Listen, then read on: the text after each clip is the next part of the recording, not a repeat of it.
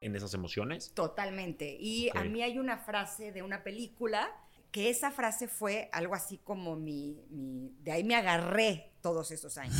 A ti, Ingrid, ¿qué, qué faceta o qué etapa te gusta más, tu soltería o, o estar en pareja? Nos trauman. Sí.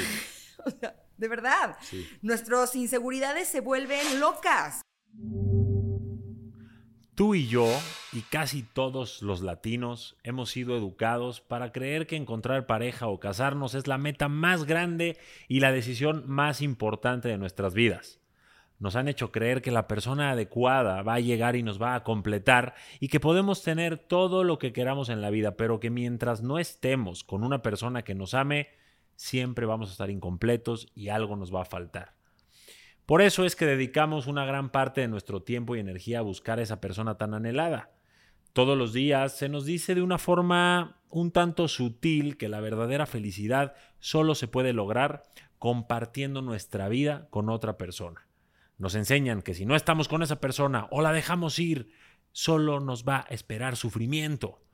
Y es que no te lo dicen directo, pero sí o no lo escuchamos en canciones de camino al trabajo, lo vemos en las películas, lo vemos en las series y también en las telenovelas. Y no solo eso, ¿eh? también lo vemos en las miles de publicaciones cursis de todos nuestros amigos en redes sociales. Y yo quiero que sepas que a pesar de que una relación puede ser maravillosa y sí puede enriquecer mucho tu vida, la idea de que solo teniendo pareja tu vida va a estar completa no es cierta. Depende de ti y solo de ti hacer que tu historia sea tan maravillosa y sorprendente como tú quieras. Tú puedes ser tu principal fuente de amor. Tú puedes ser tu principal motivación. Tú puedes ser tu mejor amigo o amiga. Y puedes inspirarte para alcanzar tus metas y puedes vivir tu vida sin depender de otras personas para alimentar tu autoestima y tu felicidad. Preferirlo y preferir estar con alguien, eso es otra cosa, pero no las necesitas. Lo que quiero recordarte es que no tienes que esperar a que alguien más forme parte de tu vida para empezar a vivirla y a disfrutarla.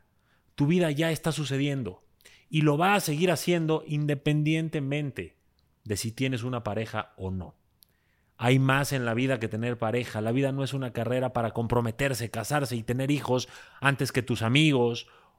Y creo que tenemos que dejar fluir un poco más la vida y dejar que las cosas tomen su curso.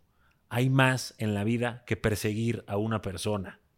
Mejor persigue tus sueños, alimenta tu amor propio, estudia otra carrera, ten otros hobbies, busca nuevas amistades, enfrenta tus miedos, autoaprende cosas que quieras aprender, persigue lo que te hace sentir vivo, construye tu felicidad.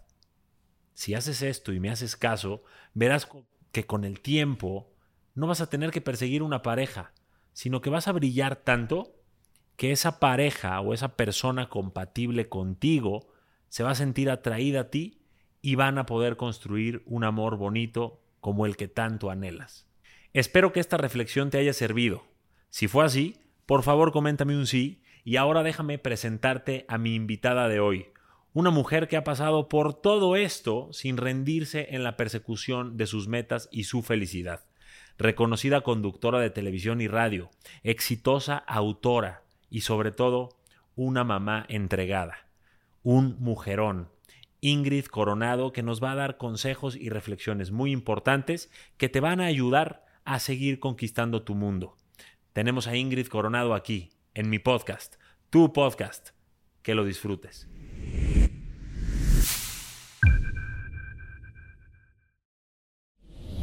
Súper, le doy la bienvenida a un mujerón, Ingrid. Estamos ahora en mi set, estuvimos en el tuyo, cuando me invitaste Exacto. al radio me aplicaste la novatada. Perdóname, te No. juro que nunca nos había pasado lo que nos pasó contigo, pero lo hiciste súper bien. Muchas gracias. Me siento muy orgullosa de ti. Ay, muchas gracias, ya. Una novatada, pero con patada de buena Ma- suerte, porque ahora ya estás tú con tu propio Ya, espacio. ya dije, no, yo tengo que quitarme esa espinita y voy a poner mi propio podcast. Para quien no sepa, lo que pasa es que fui a su programa de radio y eh, se llama Ingrid y Tamara o Tamara e Ingrid. Ingrid y Tamara. Ingrid y Tamara. Y, este, y yo nunca había ido al radio, entonces obviamente cuando estoy ahí, pues veo que hacen señales, hacen, se mandan papeles, todo.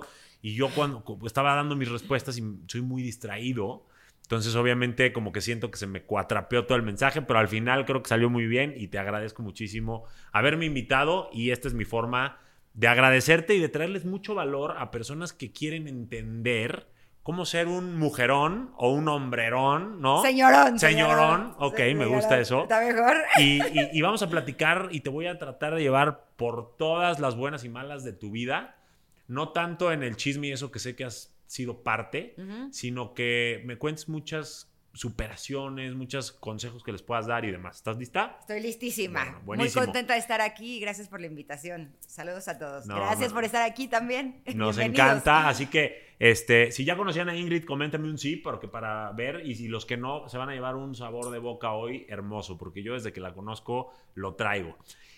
Ingrid, Conquista tu Mundo se divide en cuatro pilares principales. Ajá. El primer pilar, en lo que yo lo divido, es cerrar ciclos, o sea, cómo te relacionas con tu pasado, cómo superas tus heridas, cómo perdonas, sueltas, dejas ir y demás. El segundo versa sobre tu mejor versión, o sea, un mujerón o un señorón. El tercero versa sobre las relaciones, ¿ok? Todo lo que tenga que ver con relaciones de pareja, este, amigos, colegas, etc. Y el cuarto es cómo materializar tus metas. Disciplina, no postergar y muchas cosas más. Entonces, a ti en especial, nunca había hecho esto y, quiero llevarte como por estos cuatro pilares porque siento que tienes mucho que aportar en cada uno de ellos.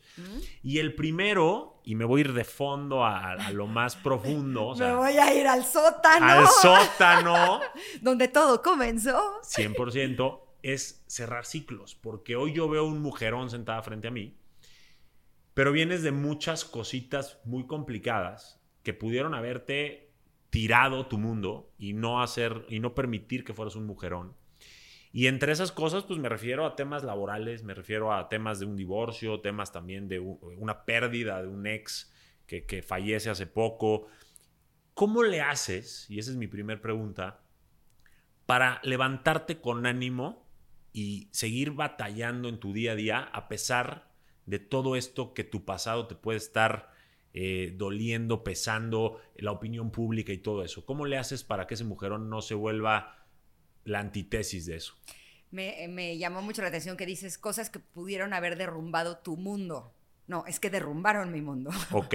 o sea, sí te puedo, les puedo compartir que eh, sí sé lo que se siente o, o sé lo que es estar completamente derrumbada yo y mi mundo, ¿no? Eh, creo que muchas veces las personas eh, empezamos nuestra vida construyendo un mundo con lo que creemos que es mejor para nosotros, para nuestra familia, eh, un mundo al que le dedicamos tiempo, energía, dinero, ilusiones, sueños y muchas veces creemos que ya llegamos al punto más alto de nuestra montaña, al punto más alto de ese mundo y queremos que se quede así. Pero la vida no, no opera de esa manera, porque por más que la cuidemos, eh, que cuidemos ese mundo, eh, por más que lo hayamos construido a la buena, em, a veces la vida te dice, pues no, ese mundo ahora ya no es un mundo para ti y te quiero abrir a la posibilidad de que te de, que conozcas otro mundo distinto, pero mientras llegas a ese mundo distinto, pues hay que recoger escombros, hay que tocar dolor, hay, momentos en donde, tú lo decías, es muy difícil pararse de la cama en la mañana para eh, continuar con una vida que tú sientes que tú no creaste. ¿Por qué? Pues porque cuando las cosas eh, salen bien, pues es muy fácil levantarte de la cama animado, para ir a hacer lo que te gusta, para enfrentarte a, una vida eh, que de alguna manera sientes que tú la diseñaste, porque las cosas están yendo como tú las planeaste.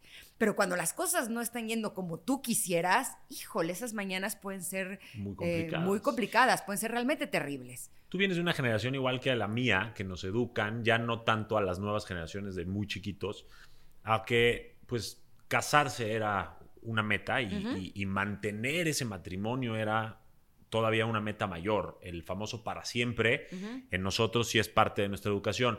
¿Qué pasa cuando llegas a ese, a ese punto donde se derrumba tu relación? Eh, no sé si llamarle fracasa, porque no considero que sea un fracaso, pero en ese momento, como dices, lo ves así. Y entonces entran todos estos acuerdos que probablemente no eran tuyos, o sí, y dices, mi relación fracasó, tengo hijos, este, ¿qué va a pasar conmigo en cuanto al amor? ¿Qué, qué te saca de ahí? ¿Qué te rescata o qué te hunde en este momento que dices que tu mundo se derrumbó? Pues yo me he casado dos veces y me he divorciado dos veces. Sí podría decirte que las dos veces me casé muy enamorada, eh, con la eh, completa y total convicción de que eso iba a ser para toda la vida. Realmente yo sí lo deseaba yo soy eh, súper romántica, eh, apasionada. Para mí estar en pareja es eh, de las cosas que más me gustan y que más disfruto. Y realmente yo sí tenía ese plan. El problema es que cuando estás en una relación en la que las cosas están siendo dañinas, están siendo dolorosas, están siendo tóxicas, tienes que elegir qué prefieres. mantener ese plan que tú tenías de continuar con esa pareja para toda la vida o eh, hacer un movimiento que tiene que ver con un acto de amor hacia ti mismo o hacia ti misma y tomar la decisión, en algunos casos, de mejor continuar tu vida separados. Cuando eres papá, cuando eres mamá, eh, muchas veces, eh, y tienes hijos con esa pareja, se vuelve la cosa mucho más complicada porque lo que tú no quieres principalmente es dañar a tus hijos a través de una separación. Hasta que llega un punto en donde, por lo menos en mi caso, me planteé el que eh, para mí lo más importante es que mis hijos sean felices. Y si ellos están viendo que en una familia, en un hogar, en una relación, las cosas ya no son amorosas, las cosas ya no son saludables, aunque yo les diga que cuando sean grandes se encuentren una mujer eh, con quien se lleven increíble y que los ame, si ellos están de alguna manera percibiendo un ambiente hostil dentro de, uno, de un hogar, dentro de su casa, eso es lo que ellos van a replicar cuando sean grandes. el, famoso ejemplo, ¿no? el ejemplo es muy poderoso en la educación de los hijos, claro. Totalmente, y muchas veces las personas nos enfocamos mucho en lo que decimos y no nos damos cuenta que nuestros actos van a tener mucho más peso que lo que nosotros decimos. Por lo tanto, en esos casos, eh, ahora sí que me viene la necesidad de ver por mí y por mis hijos, ¿no? Fueron circunstancias distintas, eh, en una tomé yo la decisión, en la otra yo no tomé la decisión, pero de alguna manera eh, sí me enfrenté en ambos casos a la misma situación de salir adelante a través de de una experiencia que no es muy bien vista en, muchas, en muchos casos. Sí, y en este país más. Sin embargo, tuviste que mantenerte como un equipo con esa persona, ese ex, ante tus hijos para su educación, o no se pudo lograr eso. No se, pudo, lograr, eso. No. ¿A qué ameritas que no se pudo?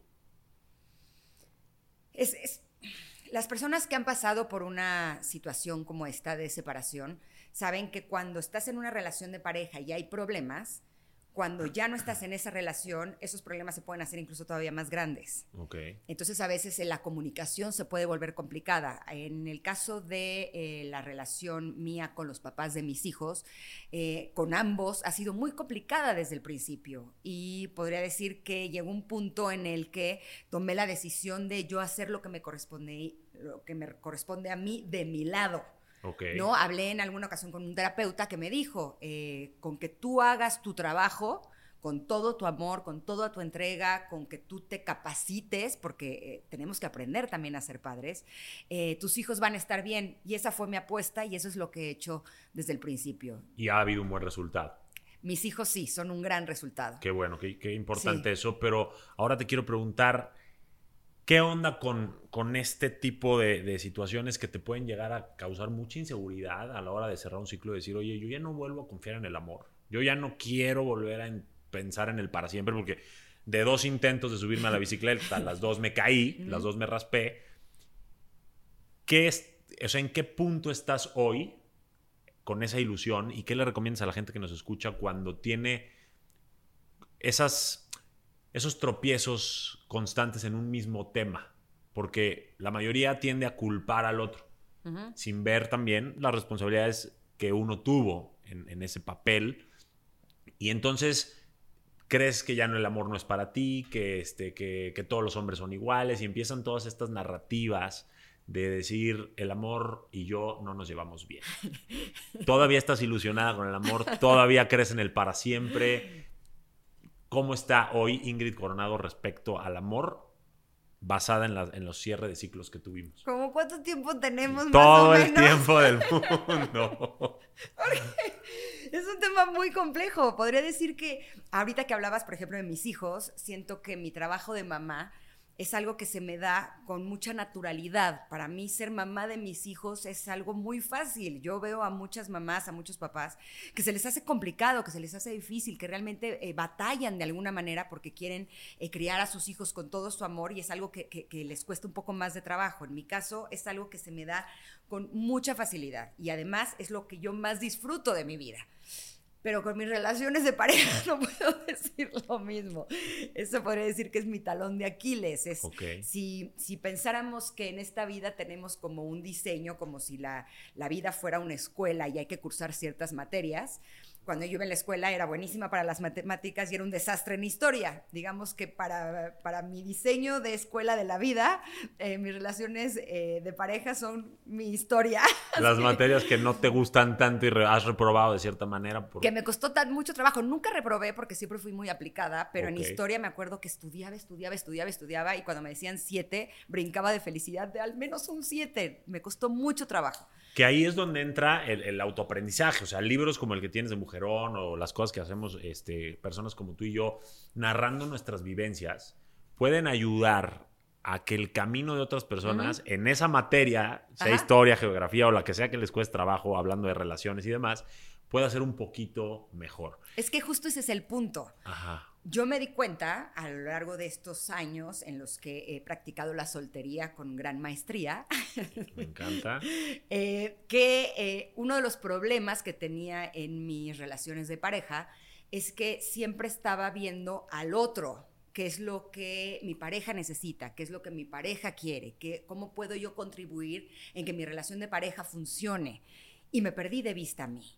Y yo estoy convencida que para que las cosas funcionen no solamente en esta área, sino en cualquiera, el gran desafío que tenemos los seres humanos es encontrar el equilibrio, encontrar el balance entre un punto y el otro. No se trata de solamente pensar en mí, pero tampoco se trata de solamente pensar en el otro. Tenemos que pensar en los dos. Y para eso es que me adentré en el camino de, primero, antes que nada, antes de buscar una pareja, antes de esperar que llegue la persona con la que quiero compartir mi vida, de enamorarme primero de mí, de darme cuenta que mi mejor mitad soy yo misma. Okay. A veces creía que si no estaba en pareja, estaba como una mesa que le falta una pata, que iba a estar como siempre con esa, esa debilidad. Y ahora me doy cuenta que no, que uno puede tener una vida plena sin estar en pareja. Ahora, eso no quiere decir que el deseo más grande de mi corazón, siendo una mujer eh, romántica, apasionada y enamoradiza sea compartir mi vida con un hombre. Por supuesto que es lo que más deseo. Pero se volvió un deseo, ya no una necesidad. Correcto. Ahí es donde está la diferencia. Ahora, tampoco les voy a mentir y les voy a decir que no hay ningún día de mi vida de los últimos ocho años en donde yo no haya llorado porque no tengo pareja. Obviamente. No voy a mentir, evidentemente hay días que sí son así. Hay días en donde sí digo, es que si estoy pasando por esta situación que es tan difícil, si tan solo tuviera una pareja, esto sería más llevadero. Sí, he pasado por ahí. Yo creo que todos los solteros, las solteras que hemos estado eh, por periodos sobre todo largos eh, practicando este deporte, esta maestría, eh, sabemos que hay momentos en los que es así, si no, no seríamos seres humanos. 100%. Pero eso no quiere decir que esos momentos sean lo suficientemente oscuros como para que decidamos relacionarnos con la primera persona que pasa por enfrente de nosotros, ¿no? Tal son, cual. Son periodos difíciles de los cuales tenemos eh, la posibilidad de salir. Ok. Dijiste algo muy importante y con eso vamos a ir eh, haciendo la transición hacia el segundo pilar, que es tu mejor versión, o en este caso vamos a llamarle ser un mujerón o un señorón. Y dijiste, eh, entendí que ya no necesitaba, deseaba y me empecé a enfocar en mí. Y eso lo hiciste durante tu soltería para poder cerrar ese ciclo. Esto lo recalco para que la gente que nos ve pueda como agarrar nota y entender muy claramente qué. Sin embargo, yo, la Ingrid, que yo veía en la tele, que yo eh, ya conocía porque siempre ha sido una celebridad muy, muy destacada, pues era una mujer este, con cierto nivel de fama, seguramente económicamente bien, con programas importantes ¿Qué tanto ayudó, qué tanto perjudicó en ese cierre de ciclo antes de pasar a, la mejor versión? El tener más mundo que tu pareja. O sea, tenías mucho más allá de una pareja. Te dolió, sin duda, pero ¿qué tanto fue un salvavidas o qué tanto a lo mejor estar en el escrutinio público te hizo pedazos? El haber tenido un mundo construido, o sea, hobbies, pasiones, trabajo, eh, un reconocimiento, porque ya eras alguien, Ingrid, no eras, no estabas este, nada más viviendo para tu casa, tenías un trabajo y todo un mundito que no sé cómo llevaste y si te sirvió de salvavidas o te acabó de, de meter un poquito más por, por, el tema del ojo público. No, es que mi mundo también se destruyó, o sea, al, fue al mismo tiempo. Cuando yo me separo, que viene todo el escándalo mediático, eh, empecé a perder a mis clientes primero, ah. después eh, me quedé sin trabajo, evidentemente eso vino a perder también mi dinero, eh, sin pareja, o sea, sí hubo un... O sea, fue un efecto dominó que, que los clientes dejaron de querer trabajar contigo por todo este chisme. Sí, sí. Uf, esa no me la sabía. Sí, sí, entonces cuando hablamos al principio de, de esta de este encuentro sobre cuando un mundo, tu mundo está destruido. Mi mundo estaba destruido. Yo llevaba muchos años construyendo mi trabajo en televisión hasta que llegó un punto en donde yo ya no tenía la capacidad ni siquiera de sonreír en mi programa porque eh, todo lo que estaba sucediendo a nivel mediático, legal, personal, eh, familiar era, era muy complicado. Entonces me, vi en la necesidad de darme una pausa que yo pensé que iban a ser tres meses y fueron dos años. Wow. Yo creí que en esos tres meses me iba a recuperar, iba a estar bien emocionalmente y me iba a enfrentar a nuevamente volver a ser lo mismo que era antes, hasta que me di cuenta que ya no podía ser lo mismo que era antes. O sea, tú sí tuviste que renacer o sea, resurgir como el ave fénix. Tuve que crear todo, todo un mundo distinto. Porque mira, yo algo que siempre recomiendo, y, lo recomiendo porque no, la mayoría de las personas no están eh, en el ojo público y probablemente este, este tema es muy particular de que, oye, por esto que me pasó en mi relación y el chisme que se causó, me afectó en todo esto.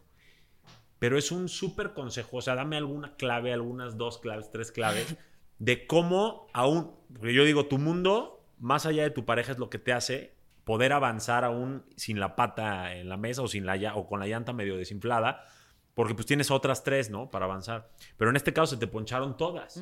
¿Cuáles fueron las claves más importantes para resurgir como este ave fénix o como este mujerón que eres hoy?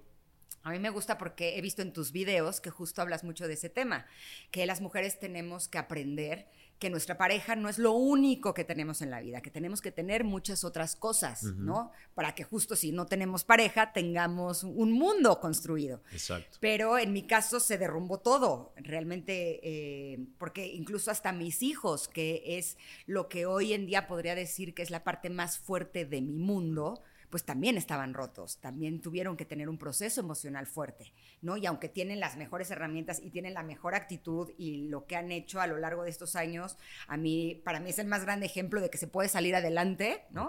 Eh, fueron, fueron, temporadas muy, muy fuertes y muy difíciles. Y sí creo que eh, no podría decirte que hay una clave fundamental porque es un proceso que tienes que ir pasando poco a poco en donde hay momentos en donde estás bien, hay momentos en donde te sientes destruido o destruida, hay momentos en donde tocas dolor, hay momentos donde tocas enojo, frustración, impotencia. El abanico de eh, emociones ya no me las cuentan. ya podría decirte que las he paladeado, saboreado, eh, tragado y digerido cada una de ellas. Podrías decir entonces que a lo mejor una de las claves es vivir el proceso, sentir las emociones. Totalmente. Entender que está bien no estar bien y que, y que nada más hay que darle una oportunidad oportunidad a la vida para salir adelante y no hundirte en esas emociones? Totalmente. Y a mí hay una frase de una película.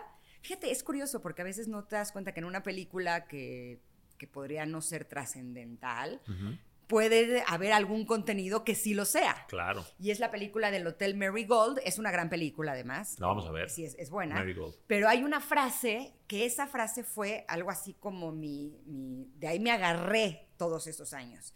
Y la frase es: al final todo va a estar bien. Si todo no está bien, es que todavía no es el final. Buenísimo. Y puede ser algo simple, pero cuando estaban las cosas revoloteadas y yo nada más veía que cada vez las cosas se ponían peor y que por más que yo intentaba y trabajaba y, las cosas iba peor, pero te juro que era de, ok, pero este no es el final. y al final todo va a estar bien. Y evidentemente fue un trabajo muy fuerte. Aquí en mi libro Mujerón eh, comparto muchas de esas historias a través de las cuales no solamente me di cuenta de mi capacidad de salir adelante, sino que incluso hoy por hoy podría podría decir que todo eso terrible, todo eso doloroso, todo eso fuerte que viví durante todos esos años, son hoy por hoy como mi materia prima. Es, es lo, lo, que me ayuda a ser más creativa, lo que, lo que me impulsa en cada momento cuando incluso las cosas no salgan bien actualmente. Ok, y ahí vamos a entrar entonces a todo este tema de tu reinvención que, ya vimos un poquito cómo fue todo este tambaleo, este cierre de ciclos, que es todo un proceso, que, abrazaste este dolor, pero bueno, seguiste a pesar de ello. Y entonces hoy, o bueno, hace un, un poco de tiempo, no sé, un par de años, vuelves a ser soltera, ¿ok? Hace un par, no, hace ocho. ¿Ocho años? ¿Ya la última relación? Ah, ok. Y, entonces ya te gustó la soltería. Fue el divorcio. Sí, sí, sí. Ah, ok. O sea, no ha habido nadie por ahí. Ok, entonces ahí va mi pregunta. Porque yo te la iba a endulzar mucho. te va. Pero es que ya que viviste las dos facetas, porque mm. vemos muchos de este lado diciendo, no, yo me voy a casar y no sé qué, queremos entrar al otro lado de la barrera. Y cuando están del otro lado de la barrera te dicen, no, espérate tantito. Tú que ya estuviste en los dos lados, sé que las dos cosas tienen dificultades y las dos cosas tienen cosas dulces. A ti, Ingrid, ¿Qué, faceta o qué etapa te gusta más, tu soltería o, estar en pareja? Pues lo que pasa es que no se puede generalizar. O sea, eh, evidentemente yo lo que quiero es estar en pareja, pero en una pareja bien, o sea, donde, donde no solamente sana, de amor, de, equitatividad, de, balance, de, ¿no? De consciente, hay, hay como muchas cosas que yo quiero en pareja. Para mí lo ideal es estar en pareja. Ok. El punto es con qué pareja. O sea, si me preguntas si hoy por hoy prefiero estar soltera que estar con una pareja en donde las cosas no funcionan, prefiero un millón de veces estar soltera. ¿Y qué ha hecho que durante ocho años no llegue ese completo señorón y pueda conquistar otra vez a Ingrid Coronado? O sea... Esa es una extraordinaria pregunta. No sé si tú me la puedas responder. Puede ser que sí. no lo sé. A ver.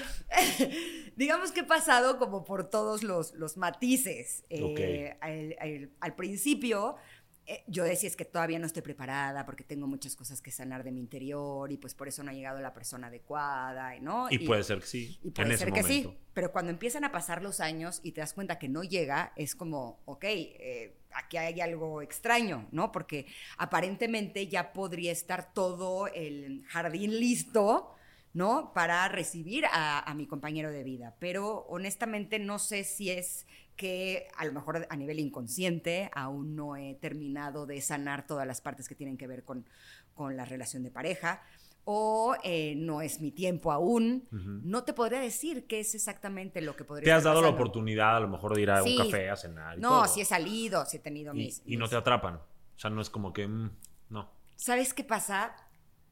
La burra no era arisca. la hicieron a palos. Y finalmente, cuando veo ciertas cosas, digo, mm, esto ya sé en qué puede terminar. Ok. No, creo que. ¿Le llamarías trauma, inseguridad complejo o, sabiduría, experiencia? experiencia. experiencia. Te voy a decir por qué. Porque yo podría decir que pequé de inocente durante muchos años y veía ciertas eh, red flags y decía, eh". y de pronto ahora soy capaz de ver como esa pequeña red flag, cómo hizo esto. Y, se convirtió en...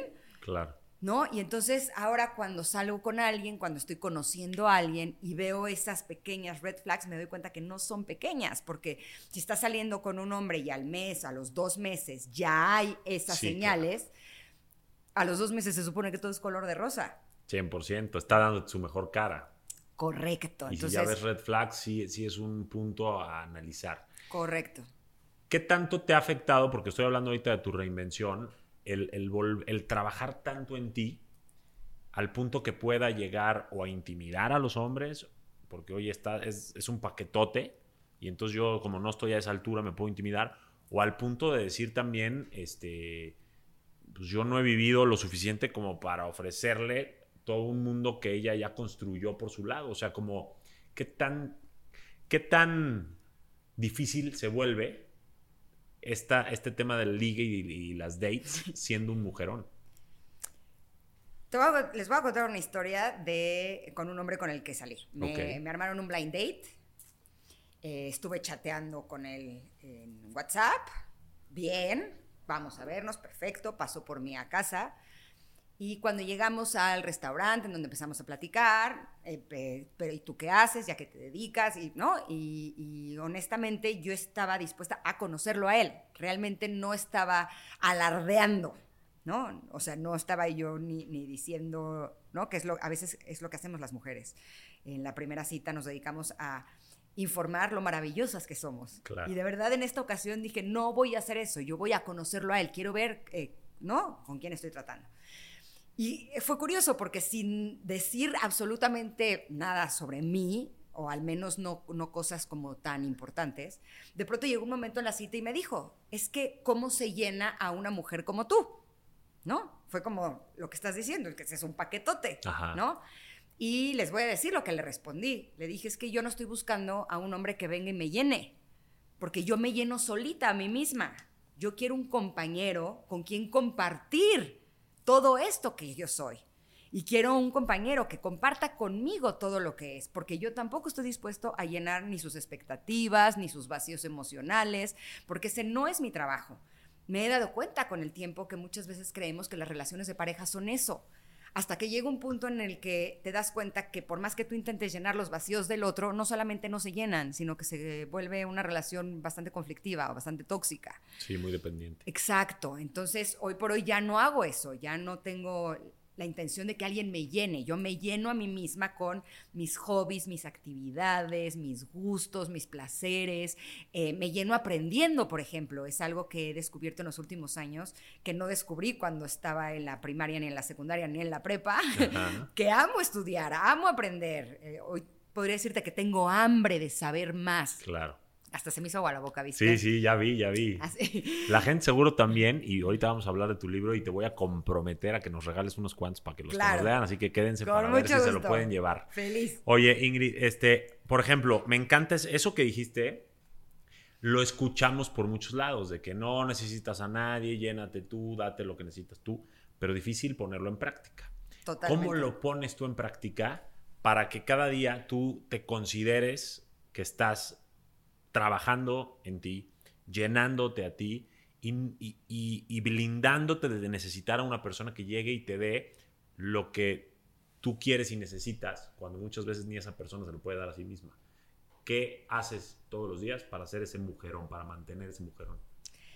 Yo creo que las personas, de alguna manera, eh, sí hemos crecido ya no, no te sabría decir si es un asunto em, físico, orgánico, o si es un asunto cultural. Pero sobre todo las mujeres tenemos cierta hambre de tener una pareja. Ok. ¿No? Eh, eh, y es así. Es, es, como si el mundo nos dijera que no estamos completas si no tenemos un hombre con quien compartir nuestra vida. Cuando a mí me preguntan, ¿y tienes novio? No. ¿Y cuántos años llevas sin novio? Ocho, me hacen así. Sí, como pobrecita. Ah. O me ven con cara de, mm, algo debe de tener, escondidito, por lo cual no ha sido la merecedora del amor de un hombre, ¿no? Y creo que eso, eso puede ser una carga muy pesada, es, es, una losa con la que eh, cargamos muchas veces las mujeres que nos llevan a estar en relaciones que, que no son gratificantes o que son incluso em, dañinas para cada una de nosotras. Entonces, eh, yo lo podría, eh, lo pondría como, como la comida está el hambre ahí. ¿Cómo le haces para no tener hambre todo un día? Pues comiendo. ¿No? Pero ¿qué pasa si lo que tú quieres comer es hombre? Y, Te lo comes de abocaditos. Y, los hombres que ves no, no, no son lo, que te va a hacer bien, ¿no? Eh, no, es, una ensalada, sino lo que estás viendo es... es Comida muy grasosa, chatarra. Eh, exacto, que sabes que te va a caer mal, sí, sí, ¿no? Sí, Entonces, cuando yo me detecto que estoy teniendo como estas ganas, necesidad, deseo o cualquiera de las cosas que, por las que paso, porque a veces es una, a veces es otra, lo que hago es que me distraigo con mis actividades. Ok. O sea, estoy sintiendo esto de, ¿no?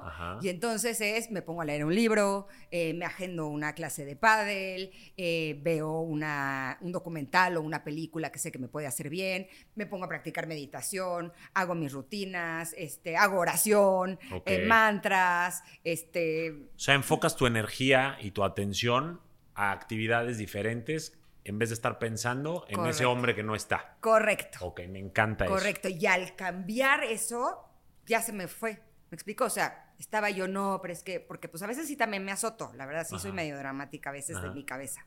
¿No? Y, pero ¿cómo? Y yo, y tan solo, ¿y qué tengo de malo? Y sí, a veces sí, nos decimos cosas bien feas, la Sí. verdad. ¿No? Y en esos momentos, si yo agendo una clase de pádel, que ahorita es de las cosas que más disfruto, pues en la clase de pádel o en el torneo de pádel o en, la, en el partido de pádel, no puedo estar pensando en eso, porque si no la bola ya se me fue. Para cuando termina el partido, ya eso es como si hubiera cambiado el canal de la tele a otro canal y entonces ya, ya se fue y pasa un tiempo sin que esté pensando en eso, pero de pronto veo a una pareja donde hay mucho amor y donde las cosas funcionan aparentemente increíble, porque uno nunca sabe lo que está pasando realmente. Claro. Y me puedo volver a meter en ese En ese espiral loop, y entonces busco otra cosa para volverme a salir. Y es, es como una actividad que uno va desarrollando. O sea, el, el consejo clave sería enfocarte en el mundo que estás queriendo construir Ajá. para que tu mente esté en eso y no en cuentos tontos y narrativas tontas este, de alguien que todavía ni siquiera conoces, ¿no? De, de- está- siempre digo, una mente ocupada no extraña o anhela a nadie. O sea, Exacto. es, es tal exacto. cual. Y, y es, un, es un gran eh, tema el que tocas de, de esta ansiedad que causa, y, y a cierta edad puede causarlo más. Hay muy, mucha gente de mi comunidad eh, arriba de los 35, 40 años, divorciadas o que nunca se casaron o que perdieron a su esposo o lo que sea. Y, y empiezan a ver todo este tema de, de las redes sociales, todo lo que les hace sentir ansiedad de lo que quisieran tener, pero no tienen todavía. Y me cuentan cosas como, por ejemplo, Johnny, es que a mi edad, por ser divorciada, ya no me toman tan en serio. O sea, ya dicen, ah, divorciada, ya sabe divertirse, ya sabe qué onda, ya no está buscando ese cuento romántico. Y como que eso es una falsa narrativa de los hombres que nos contamos a veces, pero les afecta a ustedes. ¿Te ha tocado vivir algo así? Justo ayer estaba platicando con una amiga que de hecho tú la, la tuviste de invitada en este, en ¿Quién? este podcast. No, no voy a decir. Ah, no vas a decir. No, voy a decir ok, ok. Pero justo estaba platicando con ella ayer de este tema, porque estábamos hablando de un personaje que me quieren presentar, pero Mm. que no tiene muy buena fama, ¿no? Que hay muchas mujeres que dicen como que no trata muy bien, ¿no? Y justo eh, la plática tenía que ver con esto, de el, no podemos pensar que todos los hombres tratan igual a todas las mujeres. Ajá. Creo que mucho tiene que ver también con el lugar que cada una de nosotras nos demos. Y es importante que las mujeres sepamos eh, que cuando estamos saliendo con un hombre, un punto principal es darnos nuestro valor de mujeres. ¿No? A veces creemos que nosotros somos las que tenemos que seducir, nosotros somos las que tenemos que conquistar, nosotros somos las que tenemos que vendernos muy bien. Y no nos damos cuenta que es importante que veamos si esa persona que está sentada frente a nosotros o al lado de nosotros es con quien nosotras queremos compartir nuestra vida.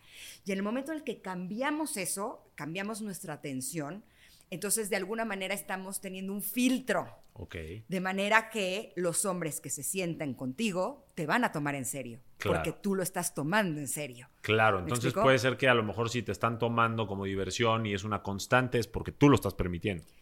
Y tienes la opción de elegir. Claro. si quieres seguir saliendo con un hombre que te está tomando eh, como una diversión o si tú lo que deseas es otra cosa. O sea, yo sí he salido con hombres Sí. que a lo mejor se acababan de divorciar recientemente, ¿no? Y yo veía como que sí, pero como que no, pero como que sí, como que no. Y a mí me queda claro que eso no es lo que yo quiero, ¿no? Entonces he hablado así de, ok, me parece que eres un buen tipo, pero sí, no, sí, no, no es lo que yo quiero. Yo quiero sí, sí, sí, sí. Sí, tú quieres una relación, no una casi relación. Correcto. Totalmente de acuerdo. gracias, ¿no? Ahora, aquí en mi libro Mujerón, tengo todo un capítulo que está dedicado a cómo tener unas citas del sexo débil. Pero débil como de Cruella de Vil.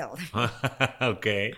Devil, o Se sea, lo recomiendo diabólico, muchísimo. maquiavélico. Exacto, porque desde que sigo mis propios consejos de Mujerón, cambia mucho. Ahora, yo no puedo garantizarle a nadie que va a encontrar a su pareja. Claro. Lo que sí puedo garantizar es que tú tienes el control de, de las citas y del dating, ¿no? En donde tú eres quien elige. Ya no es de que a ver si me eligieron a mí. O sea, yo me acuerdo que cuando yo salía con un hombre y al día siguiente me escribía, yo ya pensaba que la cita había sido un éxito porque me escribió. ¿Y te gustó acaso? Ajá. O sea, realmente es un hombre interesante con quien puedas crecer. O sea, no se trata de ver si le gustaste a él, se trata de ver si es con quien tú quieres estar. Claro, porque al final cada quien está haciendo su propio esfuerzo desde su trinchera y si los dos eventualmente se están esforzando, puede que sí conecten. Pero muchas veces por esta ansiedad de la que estamos hablando, con el simple hecho de decir, es que ya tengo pareja para poder ir con mis amigas en planes de pareja o para poder tener hijos o lo que sea y cumplir con mi edad y la presión social, pues quien sea. Y eso está mal. Y yo creo que, bueno, comulgo con lo que dices de que darte tu lugar es parte también de ser tu mejor versión porque sabes quién eres, lo que quieres y lo que no. Y, y entonces, quien no esté eh, con el suficiente esfuerzo o con los suficientes focos verdes y no tan rojos para estar en este tema del proceso de dating, pues no va a ser para ti. Y el problema es que la gente, a, a las mujeres se les olvida que el hombre llega hasta donde la mujer quiere, y no hablo del sexo. Pero ustedes también, nosotros somos como que vamos picando botones a ver por dónde es el sí y vemos qué tipo de mujer es. Y muchas se trauman porque al día siguiente no les marcan. Y no se dan cuenta que es una bendición que probablemente no les marquen porque a lo mejor el güey nada más quería sexo casual y se dio, que tú, se dio cuenta que tú quieres una relación formal. Y entonces ya no te marca porque simplemente no van a hacer clic. O sea, él quiere diversión y tú quieres compromiso, ¿no? Y, sin embargo se llenan de inseguridades cuando deberían de darse cuenta que lo que hicieron fue darse su lugar, poner las cartas sobre la mesa de una forma no tan general, o sea, como no, tan eh, comandante, ¿no? ¿Sí me entiendes? Como, o sea, porque hay gente que sí llega y te lee la cartilla en una date. Y eso espanta. O sea, es como, espérame, es la primera date, quiero primero saber tus colores favoritos y no. Pero entonces, como lo que quiero recalcar es que es muy importante darte tu lugar. Ahora, yo siempre digo que el libro de Mujerón es un libro escrito para mujeres que todos los hombres deberían de leer. Ok, para entenderlas. Porque algo tan simple como eso, como el que déjate que tienes una cita y al día siguiente no te escriba, que ya estás saliendo con alguien y de pronto te aplican el ghosting y se desaparezcan, yo siento que el, el, pensamiento del hombre es lo que no se dice se actúa, listo, le va a quedar clarísimo que ya no. Nos trauman. Sí. o sea, de verdad. Nuestras inseguridades se vuelven locas porque estamos pensando todas y cada una de las cosas por las cuales ya no quieren estar con nosotras, porque nosotras pensamos distinto.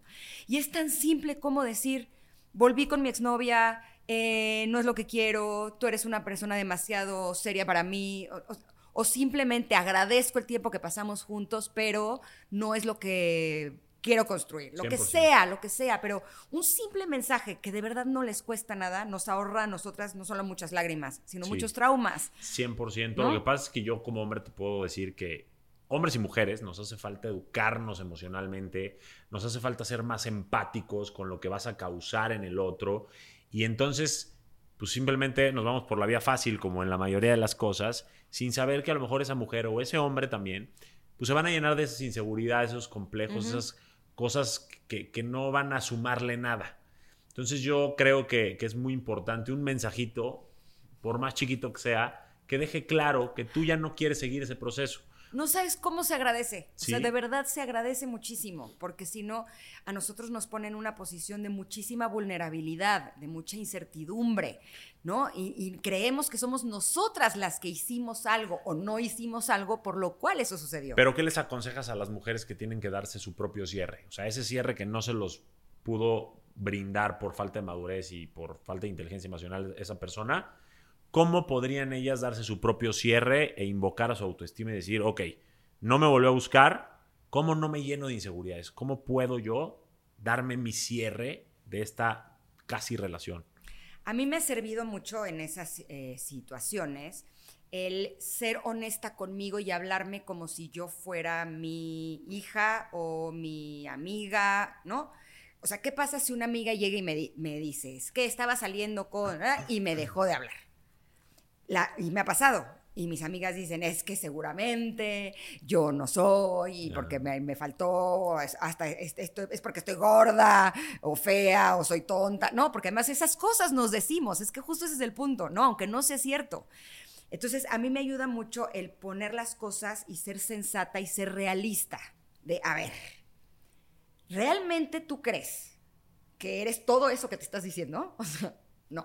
Ok, entonces, ¿por qué crees? O sea, como que me cuestiono a mí misma, ¿por qué crees que ese personaje ya no te volvió a hablar? Punto número uno, a mí lo que me dice de él es que es un hombre cobarde.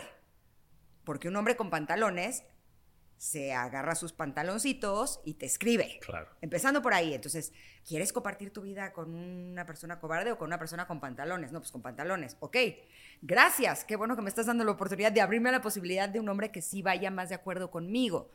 Pero empiezo en ese momento también a poner como sobre la mesa cuáles eran como las características de este hombre. Ok. Porque cuando te dejan de hablar, el ego se prende y entonces idealiza y empieza a creer que ese hombre era realmente maravilloso. Ajá. Y cuando empiezas a, a hacer las cosas más en fino y a revisar, a ver, pero, a ver, neta, ¿cómo era? O sea, Ajá. ¿no? Es- es- así, Ingrid, vamos a ser netas, así, ¿no? Pero ¿cómo era en esto y cómo era? Te juro que termino dándome cuenta que yo era la que no quería estar con él. Claro. ¿Sabes? Se- o sea, Se te olvidan las razones por las que se terminó o por las que no te gustaba tanto y te acuerdas solo de lo bueno. Lo idealizas por porque eso. te dejó de hablar, Claro. porque te cortó, porque te bateó, porque te dejó, por las razones que ¿Y sean. será que a veces queremos que vuelvan nada más para terminar nosotros? Para decir, aquí mando yo. Pues ese es el ego, obviamente, ¿no? sí, pero ahí yo siento que es un riesgo enorme, porque muchas veces estamos en relaciones que no son saludables, pero hay como algo que sí, sí funciona bien. Entonces, por ejemplo, si en la cama todo funcionaba muy bien, aunque lo demás fuera un desastre, es peligroso el decir que vuelva conmigo para yo después decirle adiós porque puedes quedarte atrapado ahí. Sí. ¿no? Y ahora sí que terminas pagando el precio tú mismo. Entonces, yo creo que más bien vale la pena que siempre seamos sensatos y honestos con respecto a lo que está funcionando en esa relación como tal, para ver si verdaderamente es algo que nos suma. Si es una, una relación que no suma, que no te suma en todos los aspectos de tu vida, no es una buena relación. ¿Cómo lidias con las relaciones más allá de la pareja? Por ejemplo, amigos, familia, en tu caso, eh, audiencia, respecto al qué dirán. O sea, ¿cómo, cómo deberías, cómo lidias tú y cómo debería lidiar la gente con todo este qué dirán ante cualquier cosa? Cuando quieres emprender algo, cuando quieres andar con alguien. ¿Cómo lidia Ingrid Coronado con el qué dirán? Si hablamos de la escuela de la vida y las materias, Ajá. otra historia sería esa. O sea, también ha sido un trabajo de toda mi vida. Es algo que me ha costado ¡ah! lágrimas de sangre. Para mí ha sido muy difícil. Sí creo que todos los seres humanos, de alguna manera, eh, nos cuesta trabajo el que no nos importe el qué van a decir de nosotros. Creo Nos gusta que sentirnos aceptados. es, es algo humano, Sí. no es algo natural. Pero cuando sales en la tele, pues un poquito más. ¿No? Mucho más. Eh, sí, eh, finalmente el ego de quienes salimos en la tele o en los medios de comunicación, pues a veces un poquito más gordito. tiene un poquito más de peso. ¿Por qué? Pues porque no solamente tiene que ver contigo, tiene que ver con tu trabajo, Sí. ¿no? O sea, si, si la gente no habla bien de mí como personaje de televisión o de, de comunicaciones o de radio o de lo que sea, yo pierdo dinero y yo pierdo trabajo, ¿no? Entonces, evidentemente, con nosotros hay dos cosas que están operando. El que queremos que nos vaya bien laboralmente y profesionalmente, pero también nos duele que, que- que no nos acepten o que hablen mal de nosotros. Entonces, yo sí lo digo, ese ha sido uno de los grandes regalos que la vida me ha dado, que no me ha dejado la oportunidad de seguir apostando por lo que la vida opina de mí, porque por más que hice, me paré de cabeza, hice todo lo que tenía que hacer, hice lo correcto, o sea, de veras, o sea, sí le eché muchísimas ganas, la gente me odiaba, ¿sabes? Y entonces ahí me enfrenté a un punto de decir, ok, ¿puedes hacer algo más? Ya no está en tus manos. No está en tu control. no puedo hacer nada más. O sea, ¿te has comportado bien? Sí. ¿Hiciste las cosas adecuadamente? Sí. ¿Has aguantado durísimo? Sí. ¿Has tomado todos los cursos, talleres, terapias, leído todos los libros de superación personal, autoayuda, todo? Sí. ¿Y eso cambió? No. Entonces, Soltar. fue un trabajo interno en donde dije, ok, lo único que sí puedo hacer es ver la forma de que eso ya no me afecte. Entonces, hay puntos que son importantes. O sea, si yo no quiero que me afecte lo que están diciendo en las redes sociales de mí, pues tampoco me hago harakiri. Pues mejor no veo los comentarios de redes sociales, Claro. ¿no? Y me blindo. El problema es que eso lo hice temporalmente como para poderme fortalecer internamente y enfrentarme a eso nuevamente, pero ya, ya desde otro lugar. Ya no, ya no, destruida, con el corazón roto, sino ya más consciente, más, sí, más fuerte, ¿no? Pero no te voy a decir que nunca entran los malos comentarios. Todavía entran. Por supuesto que sí pueden llegar a entrar. Pero tratas de darle menos peso. Hay una clave. A ver, esa es la que yo quería. Esa es la que yo quería. Alguna vez, no me acuerdo quién me la dijo, pero sí funciona muy bien. A mí me dijo, la clave está en no dejar entrar los comentarios, ni los buenos ni los malos. Porque si dejas entrar los buenos, ya abriste la puerta y entonces entran los malos. Y sí, o sea, las redes sociales son un gran ejemplo de ello. O sea, en redes sociales hay comentarios de el mundo no gira si tú no existes o eres la peor basura del mundo. Claro.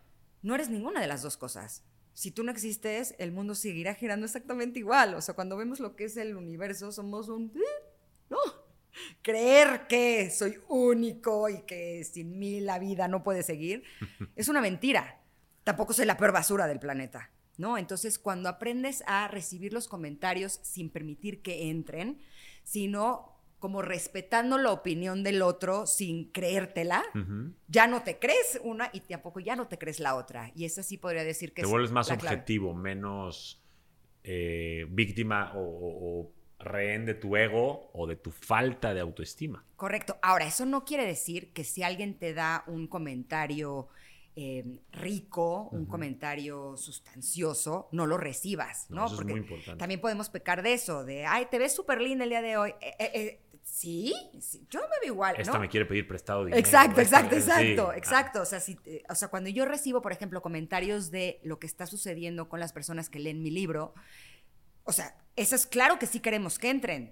Y es simplemente por el hecho de que es un proyecto que está hecho con todo mi amor y que tiene la intención de tocar los corazones. Cuando alguien me dice, tocó mi corazón y me ayudó a ver la vida de forma distinta, no, no, es un comentario que me tomo a la ligera, no es un comentario en el que no le abro la puerta, pero no es desde el ego, tiene que ver más con, ok, ese es el camino, ¿no? Eh, quiere decir que estos contenidos, si están ayudando a los demás, quiere decir que abrir mi corazón y desnudarme como lo hago a través de mis historias, si les sirve a alguien, entonces voy a seguir haciéndolo, pero es distinto, no es el, claro, pues, yo soy la gurú. claro, claro. explico? Es, es, yo agradezco que me hagas este comentario y voy a seguir trabajando para seguir compartiendo cosas que te puedan servir. Eso es muy importante.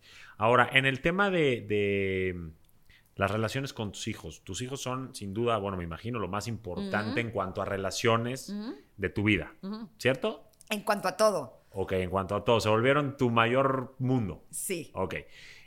¿Te consideras una mamá soltera? O sea, ¿eres una mamá soltera? ¿O alguien te ayuda? O sea, no, no me refiero tanto como, o, tienes, eh, estás tú sola educándolos, tú los mantienes, tú todo. Ok. ¿Qué onda? Porque tú dijiste hace rato que era un trabajo muy fácil ser mamá de esos niños.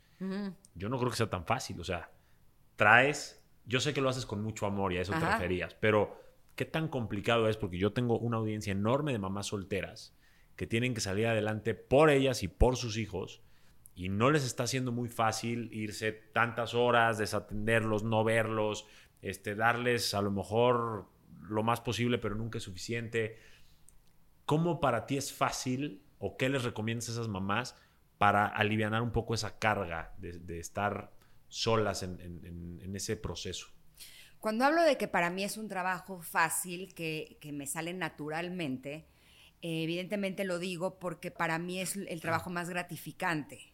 Siento que cada cosa, cada movimiento que hago con mis hijos, yo tengo una gratificación instantánea porque veo quiénes son. Para mí es la mejor inversión que he hecho en mi vida. Eso no quiere decir que no sea agotador. me parto en 50, ¿no? Y a veces, evidentemente, tengo momentos en donde estoy cansada, en donde tuve un día complicado y llega uno y me dice, ma, me duele la cabeza y yo quiero meterme en mi baño a llorar. Es de, no puedo con otra cosa más. Y a lo, mejor, a lo mejor es una tontería, pero es, no puedo, o sea, ya mi mente, mi energía ya no me da para resolver otro problema, porque el día de hoy resolví 100. Ajá. Ya el 101 es de, por favor te lo ruego que no te duela, o sea, ¿sabes? Porque ya no quiero ni, eh, ni pensar qué tengo que hacer para que él ya no le duele la cabeza, ¿no? O de pronto ellos tienen un mal día y yo digo, hoy no, O sea, evidentemente sí, es, un trabajo, eh, es un trabajo que te requiere de mucho de ti. Dice mi hermano que, que de todas las chingas que se ha puesto en su vida, esa es la única que realmente vale la pena y que es la más bonita de las chingas que se ha puesto. Pero sigue siendo una chinga. Mira, con mis amigas, cuando nuestros hijos estaban chiquitos y, trabajábamos, tengo muchas amigas que trabajaban conmigo en la tele, y teníamos un chiste que no era tan chistoso, pero lo decíamos honestamente. Para desahogarse. Era de, ay, es que hoy me toca ir al, trabajo a descansar. O sea, ¿sabes? A la casa. No, o, sea, hoy voy ah, al trabajo, Ah, ya entendí. Hoy me toca ir al trabajo a descansar. No, bueno, o sea, tan complicado puede llegar claro, a ser. Claro, sobre todo cuando están chiquitos, o sea, que no duermen en las noches, o que hay que perseguirlos cuando empiezan a caminar, o cuando están en los Terrible Two, que son un poquito más berrinchudos. O sea, el trabajo de ser mamá de niños chiquitos no es cualquier cosa. O sea, es un trabajo fuerte. Y sin embargo, Pero y sin embargo eres conductora, este, escritora, conferencista, ¿qué más? Empresaria, seguramente tienes algunas inversiones. Se puede. O sea, la gente que te está viendo, yo quiero que vea que se puede ser mujer, tener además cierto éxito profesional, no tienes que ser la más millonaria ni nada, y aparte se puede ser mamá. O sea, ¿qué les recomiendas a esas personas para que puedan tener más mundo ahora no que su pareja? Que sus hijos. Porque muchas mamás, incluidas familiares mías, se pierden ellas mismas por estar pendiente de sus hijos y entonces suben de peso y dicen, es que no me he podido enfocar en ir al gym. O, o, no sé, ya no tienen una tan íntima relación con su esposo porque solo se preocupan por el hijo. Sí, sí. Y olvidan un poco al esposo. ¿Qué onda con eso? Yo creo que la clave está en la administración del tiempo. Me encanta.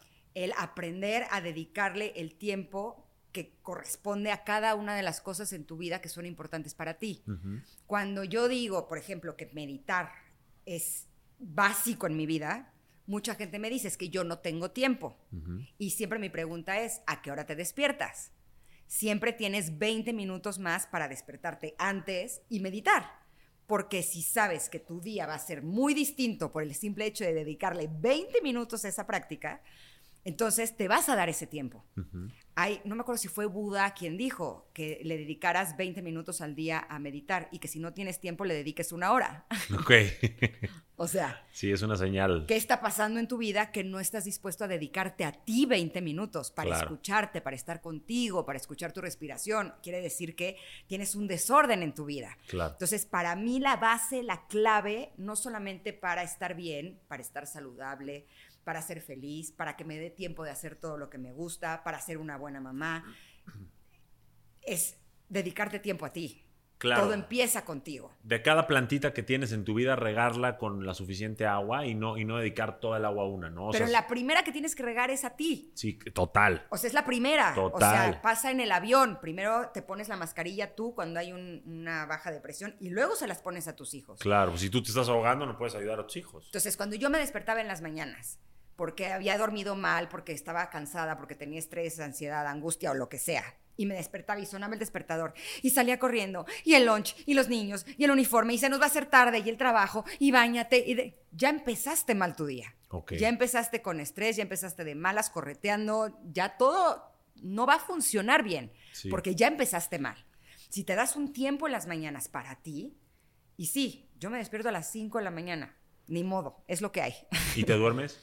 pues como a las 10. Ok, o sea, no, no es que te duermes a las 7 de la noche, sí, sí, sí como a las 10. Estás teniendo un día suficiente. Sí, pero me despierto a las 5, ¿por qué? Porque hago mis ejercicios de respiración, luego mi meditación, intento leer, eh, eh, hago mis ejercicios de chikun, o sea, tengo mi rutina de la mañana que necesito, porque entonces entro a mi día centrada, tranquila, contenta, sabiendo que me es un gran consejo, ¿eh? Por supuesto, es la o sea, clave. Llenar primero tu jarrita de agua para luego poder ir a regar todos los días. Así, ¿Eh? salud. Exacto. Sí, o sea, llenen a los que nos escuchan. El consejo es: tú necesitas regar todas tus plantitas. Entonces, lo primero que debes hacer con 20 minutos al día, con una hora al día, lo que tengas, es llenar primero tu jarrita de agua para después regar a tus hijos, tu trabajo, tus hobbies, lo que tengas, tu mundo.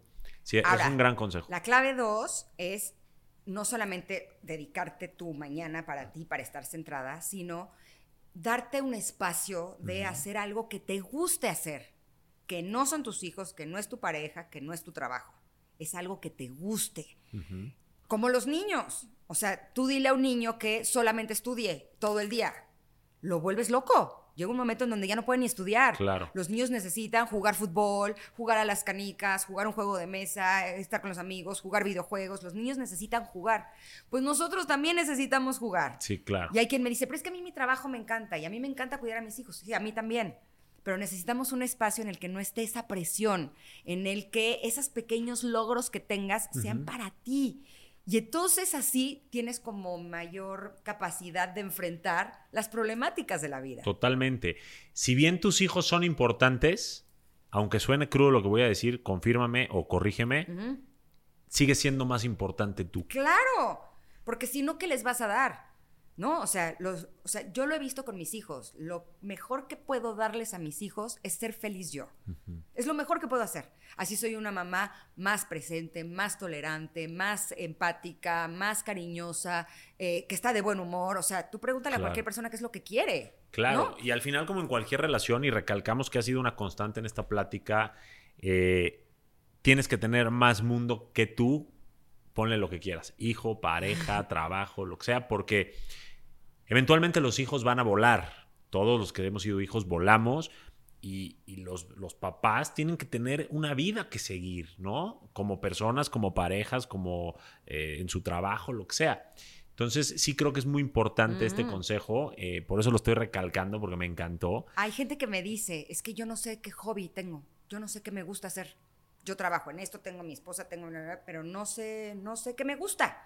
¿no? En Mujerón tengo un capítulo completo en donde para descubrir te, doy algunas, para ver cuál es tu hobby, para ver qué, es lo que te gusta. Pues acuérdate cuando eras niño. Ah, está bueno. Esa es una muy buena clave. ¿Por qué? Pues porque de niños no tenemos toda esta carga de presión de que tenemos que ser alguien en la vida.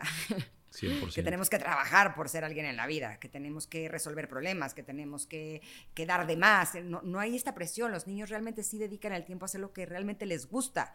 Yo veo a mis hijos, por ejemplo, eh, y, el fútbol es su pasión máxima se saben los nombres de los jugadores, se saben quién es el DT, se ven los partidos, juegan, es un mundo que dominan y lo hacen con toda la pasión y, y los veo como para ellos, es como si fuera su, su alimento, su, su motor.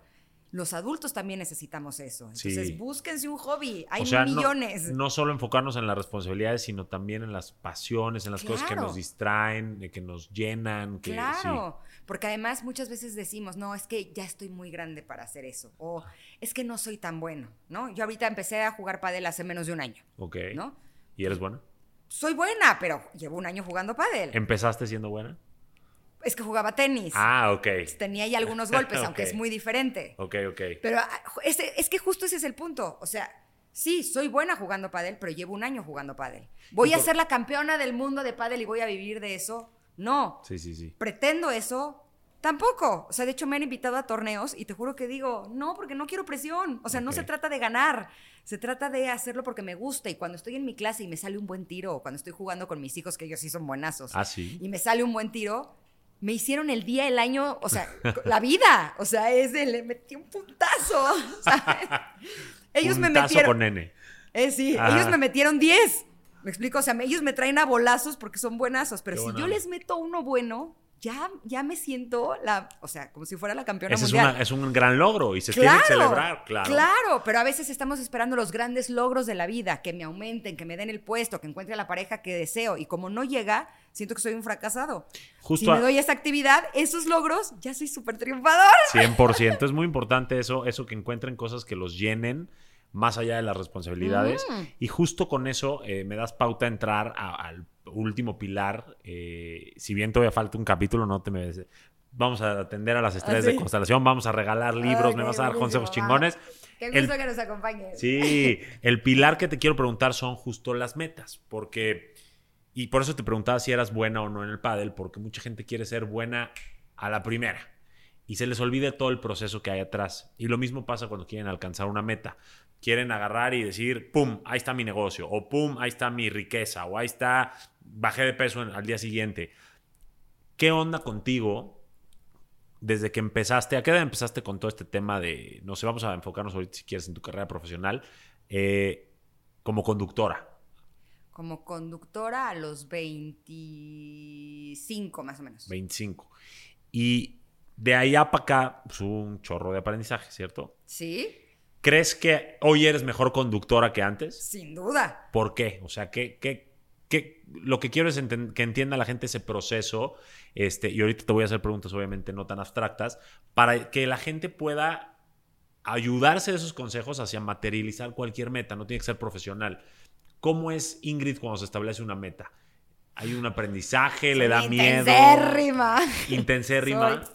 O disciplinada. Hasta que me salga. O sea, cuchillito de palo. Dicen los expertos que para volverte experto en algo, lo que sea, necesitas dedicarle 10.000 horas.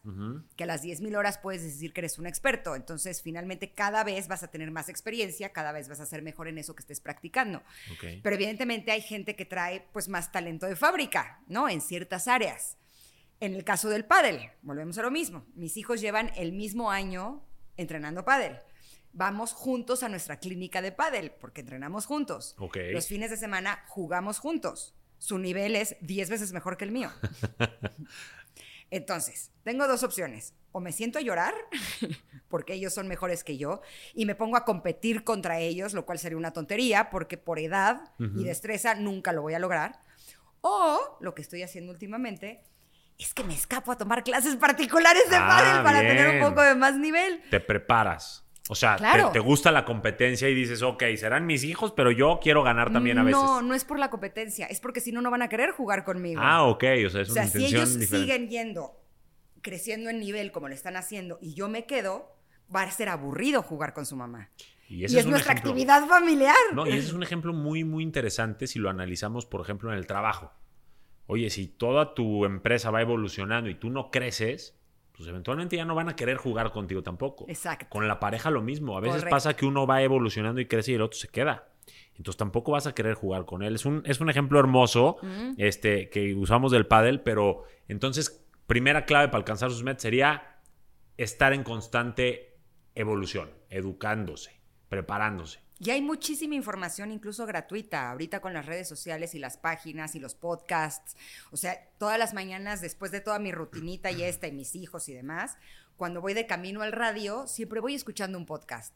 Porque quiero aprender más, porque lo que yo aprendo en ese podcast por medio de, especialistas, llego al radio y lo uso. Claro. Lo comparto. Tengo más... Eh, si lo regresamos al pádel, tengo más tiros. Exacto. ¿Sabes? Con los que puedo jugar, tengo más, más herramientas que puedo utilizar. ¿Qué te parece si usamos esta pauta como para regalar tu libro? ¿Te parece bien? Yo te voy a comprometer. Sí. Sé que lo tienes en digital. Sí. También. Sí. Y como hay gente que nos ve de todo el mundo, este, vamos a regalarlo digital. Venga. ¿Cuántos quieres regalar? Los que tú quieras. Híjole, tengo 5 millones de seguidores, ¿eh?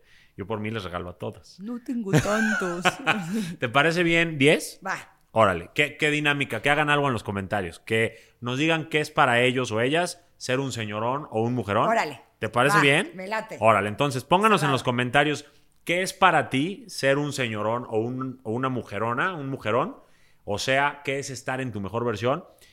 Y tú me vas a ayudar cuando salga este capítulo, o sea, ahorita que lo están viendo, a escoger los 10 que más comulguen con tu mensaje. Órale. Y a eso les vamos a dar el, link de descarga. Va, sobre todo porque aquí hay un punto importante. Ser un mujerón no es de, yo ya soy un mujerón, listo. O sea, no es de, ya acabé la carrera de arquitectura y ya soy arquitecto, sí.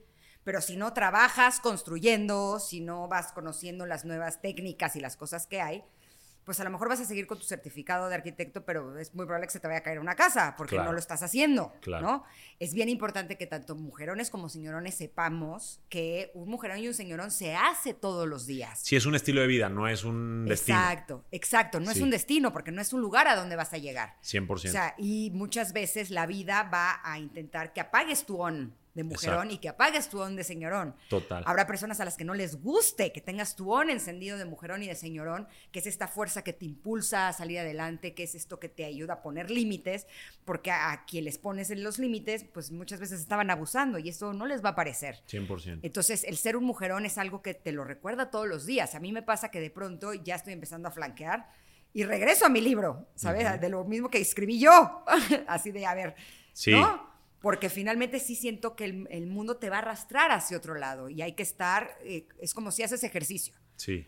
Pues no es que haces ejercicio y cuando ya estás delgado y tonificado y Dejas ya, de hacerlo y dejas y comes porque como. ya estoy delgado y tonificado. Si lo dejas, bye, ¿no? Sí, mucha gente busca obtener y se les olvida mantener. Y creo que cualquier cosa en la vida que vale la pena no solo se obtiene, se debe de, de mantener, de, de regar, como decíamos hace ratito, porque es muy importante cuidar tus logros. Oye, te esforzaste muchísimo por adelgazar, cuida tu logro. Te esforzaste muchísimo por ese Ujú. negocio al que le dedicaste tiempo, dinero. Cuídalo también, ¿no? Da, da lo mejor de ti. Y bueno, pues ahí está la herramienta. Ya les diste muchas pistas para la Exacto, respuesta. ahí está. Este es mujerón. Exacto, ese es Mujerón, es un librazo, yo ya lo leí, este, por algo estás aquí sentada. Gracias. Hay muchas cosas muy, muy ciertas, otras que obviamente creo que les van a aplicar mucho más a temas de mujeres. Y hablando de mujeres, y para cerrar este último pilar antes de platicar eh, con las estrellas de constelación, si tú, tú te quedaras sin nada más que tu chip de mujerón, te- olvídate, me, refiero a lo económico, ¿qué harías para lograr libertad financiera otra vez? Para esas mujeres que quieren lograr su libertad financiera y no someterse a un hombre o poderle dar más a sus hijos, ¿qué les puedes recomendar? ¿Qué, qué, qué se te ocurre ahorita para lograr esa libertad financiera y valerse por sí mismas?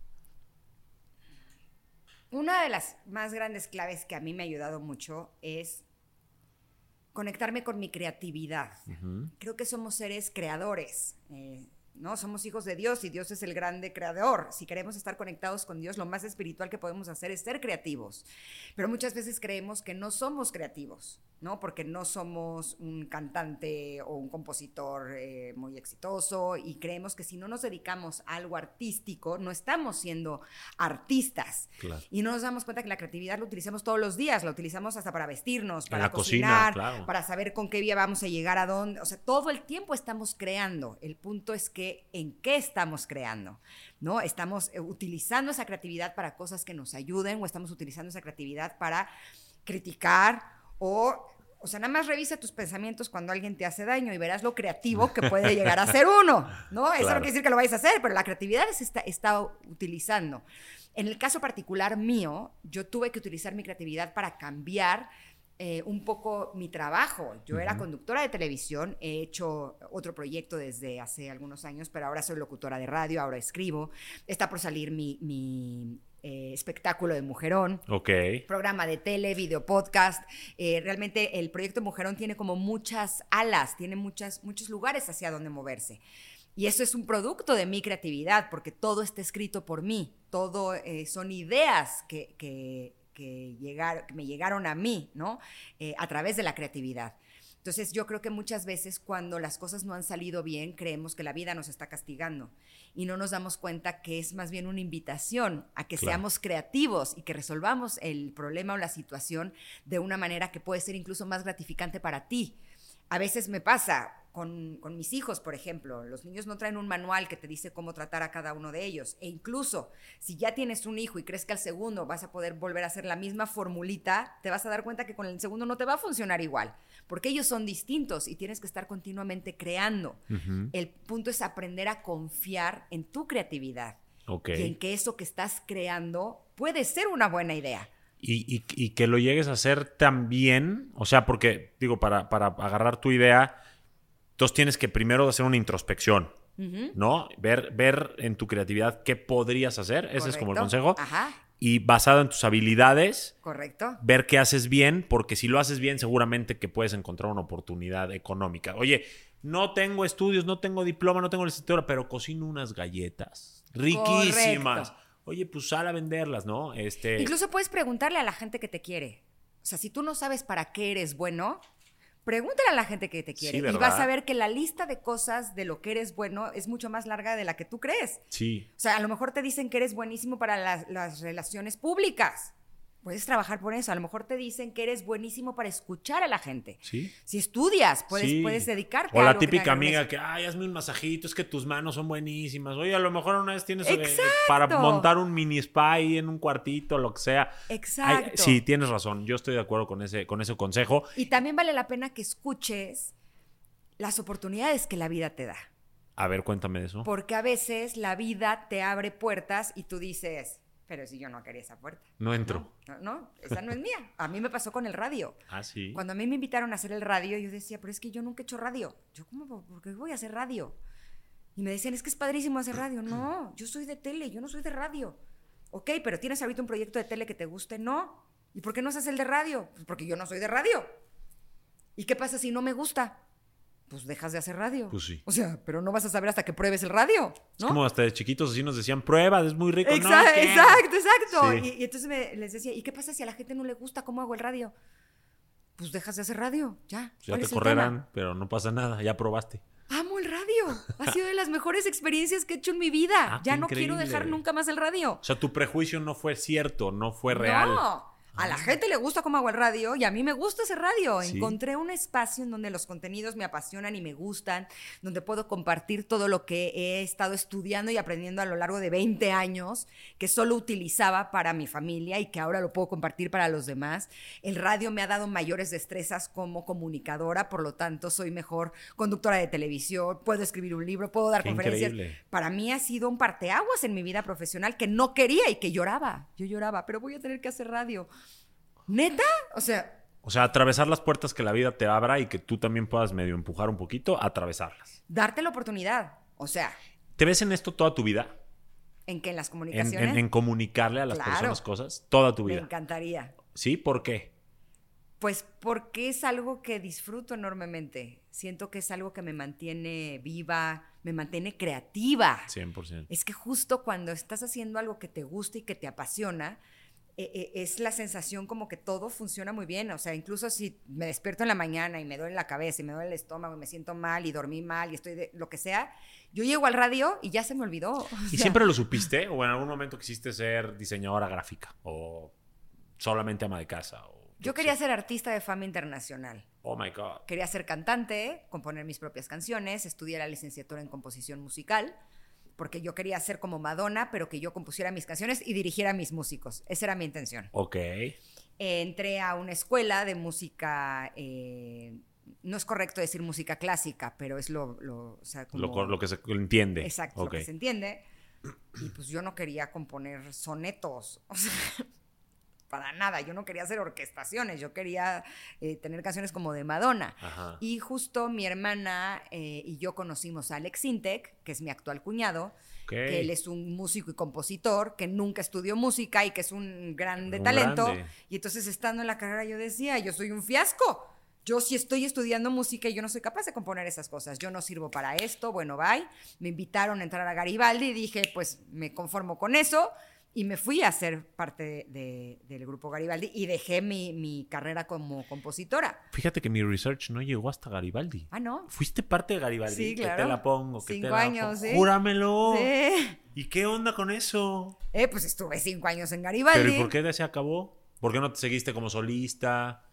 Pues porque yo no soy buena para eso. Qué ¿Todavía lo crees?